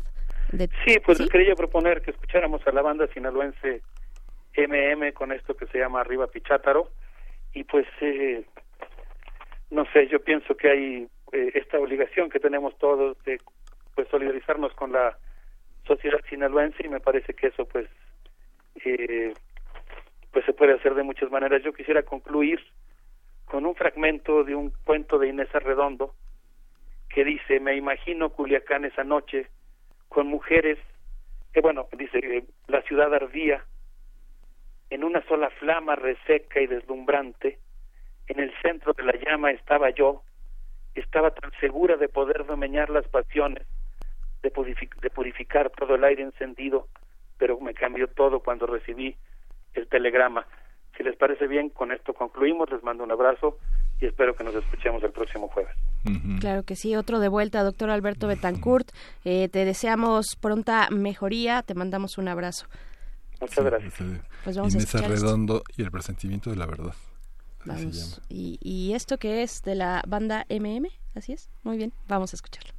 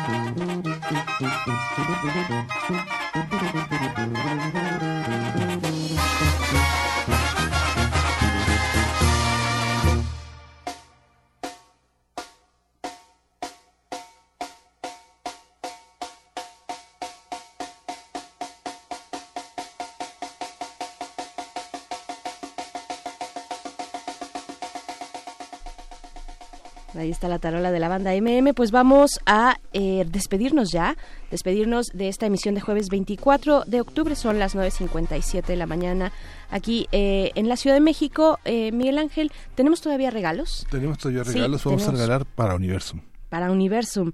Eh, sí, tenemos para el día, bueno, para cualquier día de estos días. tenemos cuatro, cuatro pases dobles para visitar el Museo Universum. Pueden aprovechar ahora que va a estar, que va a estar también este fin de semana, el viernes y, y sábado, la fiesta de las ciencias y las humanidades y pasarse de una vez al Museo Universum. Se van a ir por Facebook. Se van por Facebook en nuestro muro de Facebook. Deben Ah, se van por llamada, por teléfono, perfecto. ok, aquí sí, no, nos cambiaron la, la, jugada, pero se van a través del 55 36 43 39, repito, 55 36 43 39. Las primeras cuatro llamadas que entren a nuestro teléfono en cabina se llevan su pase doble para ir y disfrutar de este Museo Universum que se encuentra en el área de- del Centro Cultural Universitario, ahí a un ladito, en Ciudad Universitaria, aquí en la Ciudad de México. Nos despedimos ya con esto que es. Es de Lord Briard, Cookie Son. Vamos a despedirnos con esta música. Y bueno, nos escuchamos mañana. Esto fue Primer Movimiento. El mundo desde la universidad.